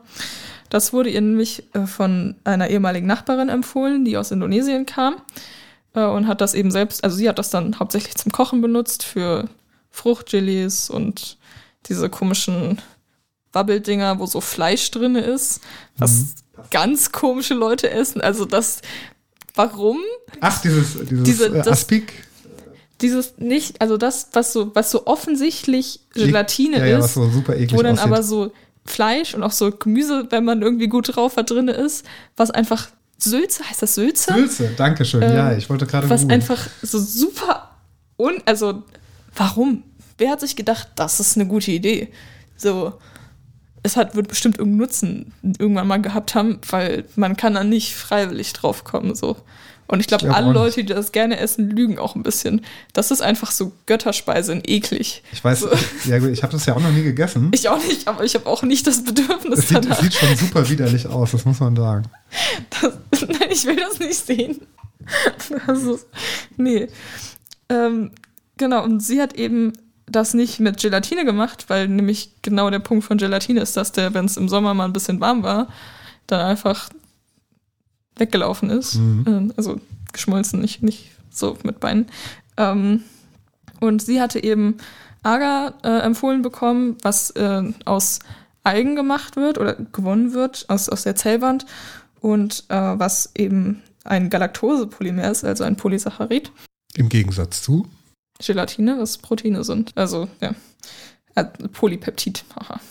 Ähm, und der Vorteil von Agar ist eben auch, dass der Schmelzpunkt bei 95 Grad Celsius ungefähr liegt. Hm. Also sehr viel höher.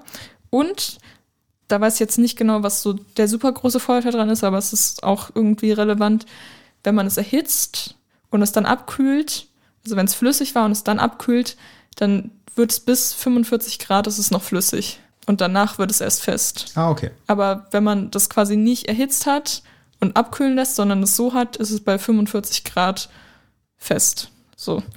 Ähm, das ist, glaube ich, irgendwie wichtig für Bakterien, die auch jetzt nicht so super hitzebeständig sind oder sowas. Ich weiß es nicht genau. Das stand da nur. Vielleicht, falls weiß irgendjemand. Ähm, naja, genau. Und ähm, ihr Mann leitete das an Robert Koch weiter und der hat das dann benutzt äh, für seine Tuberkulose, Tuberkuloseforschung und hat dann auch 1882 dazu einen Vortrag gehalten, der relativ bekannt war und zu der Zeit auch relativ bahnbrechend. Ähm, sie hat natürlich keine Credits dafür bekommen. Also nicht, nicht kein, keine Anerkennung im gesprochenen Sinn, auch nicht monetär gesehen und sowas. Und ja. ich meine, Robert Koch hat 1905 dafür den Nobelpreis bekommen ja, ja. für seine Tuberkuloseforschung. Also so, ich meine, es sei ihm auch gegönnt, aber so. Ja, ja, oder die indonesische Nachbarin. Die hätte ja auch was davon. Stimmt. Naja, äh, die beiden zusammen hatten drei Kinder. Und Walter Hesse starb 1911 und Fanny Hesse starb 1934. Ohne Anerkennung. Also sie haben einfach weitergelebt ihr Leben und der hätte noch ein bisschen in Bakterien geforscht. Ist halt 23 Jahre vorher gestorben, aber ja. Er hat zu Bakterien geforscht. Ja, genau, ja, ja. er. Und sie hat dann halt ein bisschen assistiert im Labor, aber sie hatte hm. nicht eine Ausbildung dahingehend oder sowas, sondern war, glaube ich, hauptsächlich dann eben auch Hausfrau. Ja, ja, mit wie viel? Ach nee, zehn Kinder. Sie Drei. Hatte, sie hatte neun Geschwister. Drei Kinder. Ja. Ja, das war's auch schon. Sehr schön. Mhm. Und nicht nur Tuberkuloseforschung vorangetrieben, sondern auch eine vegane. Alles. Eine vegane Gelatine. Ja, das Ersatz. stimmt, aber generell natürlich Bakterienforschung, wie wir sie heute haben. Also Agar wird ja, ja. ja immer noch benutzt, weil es einfach super sinnvoll ist äh, und man auch keine Tiere dafür toten muss. Ähm, genau. So. Ja. Aber noch kurz ein kleiner University-Beitrag, einfach nur eine lustige Anekdote. Und zwar in der ersten, habe ich dir die schon erzählt? Weiß ich gar nicht. Keine Ahnung. Ähm, ich kenne die Geschichte ja nicht. Ich weiß, nur gerade für mich selbst überlegt. Äh, in der ersten Biochemie-Vorlesung, ich hatte bis jetzt drei, wobei ich beinahe nicht da war, weil da war ich schon in Frankfurt, ähm, ging es dann einfach so um Zellen, also Prokaryoten, Eukaryoten. Das konnte ich dann tatsächlich auch schon, wusste noch, was das ist. Nachdem wir es 50 Mal hier wiederholt haben, ähm, ging es dann eben auch um Zellmembranen. Die sind ja relativ wichtig. Ähm, und die sind ja also in einer Doppellipidschicht aufgebaut, also eben Lipidfette, die dann hydrophiles Köpfchen, äh, hydro, doch hydrophiles Köpfchen haben und hydrophoben Schwanz. Und dann stand auf ihrer Folie äh, also von der Dozentin stand eben das Wort am, amphipathisch, amphipathisch. Weiß nicht, ob das P auch noch pH wird oder nicht. Und auf jeden Fall meinte sie dann, hm, könnte das, weiß jemand, was das vielleicht bedeutet? Und wir haben auf, also ich hoffe, der hört das jetzt nicht, ich gehe nicht davon aus. Wir haben auf jeden Fall einen Klugscheißer im Studiengang. So. er hat vorher schon gezeigt. Das ist ja total, bin, total ungewöhnlich an Universitäten, dass da Klugscheißer rumrennen. Ja, wer hätte das gedacht? Ich bin ja auch ein bisschen Klugscheißer, aber so, ich versuche es im Zaum zu halten. So. Vor allen Dingen in der ersten Vorlesung muss man nicht direkt zeigen, ihr seid alle dumm. Ja. So, ähm, naja, auf jeden Fall dachte ich mir so, it's your time to shine again, bitte. Weil natürlich erinnert es an Amphiphil, vor allen Dingen Zusammenhang mit Zellmembran und Lipiden, die eben amphiphil sind, weil sie sowohl hydrophoben als auch einen hydrophilen Teil haben. Mhm. Es, es, sollte man eigentlich schon mal gehört haben, wenn man Biochemie studiert. Wer weiß. Mhm, theoretisch, also, naja. Und dann hat sich aber niemand dazu gemeldet und ich dachte mir so, okay, vielleicht traut sich einfach noch niemand. Und dann meinte eine Kommilitonin von mir, aber auf der anderen Seite vom Raum, hm, es hört sich ein bisschen so an wie Amphibien. Und ich, ich würde jetzt meinen Kopf gegen dieses Mikro hauen, aber ich glaube, dann explodiert dieses Setup einfach, deswegen tue ich es nicht. Äh, und dann habe ich mich gemeldet und habe eben gesagt, gut, das hört sich so an wie Amphiphil, also vielleicht ist einfach nur ein anderer Begriff dafür. Habe dann noch erklärt, was Hydrophobe und Hydrophil heißt. Die Dozentin hat das an die Tafel geschrieben. So viele Leute haben Hydrophobe und Hydrophil mit abgeschrieben. Das, also, und ich frage, also, so, ich meine, Mathe ist der Teil, wo ich mir immer denke, aber Chemie, in Chemie habe ich bis jetzt eine neue Sache gelernt und Biochemie wenig spektakulär bis jetzt.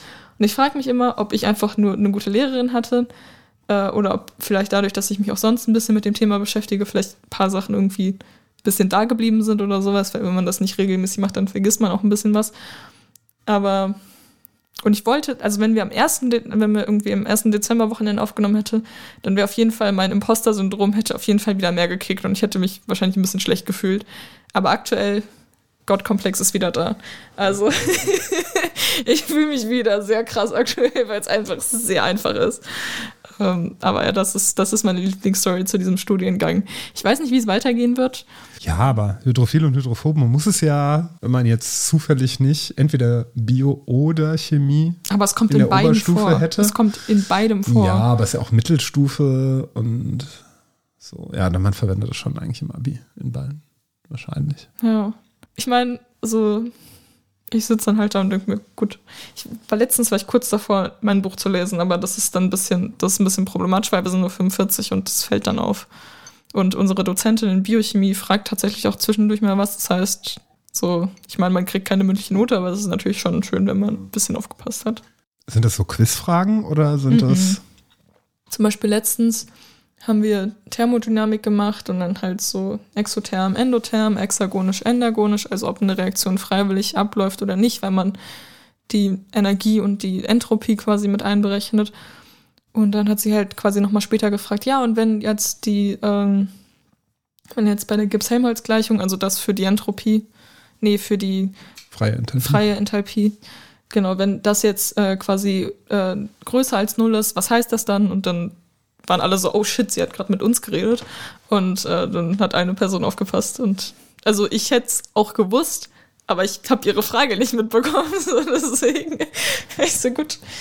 Bitteschön. Es war nicht der Klugscheißer, der hat auch nicht aufgepasst. Ja.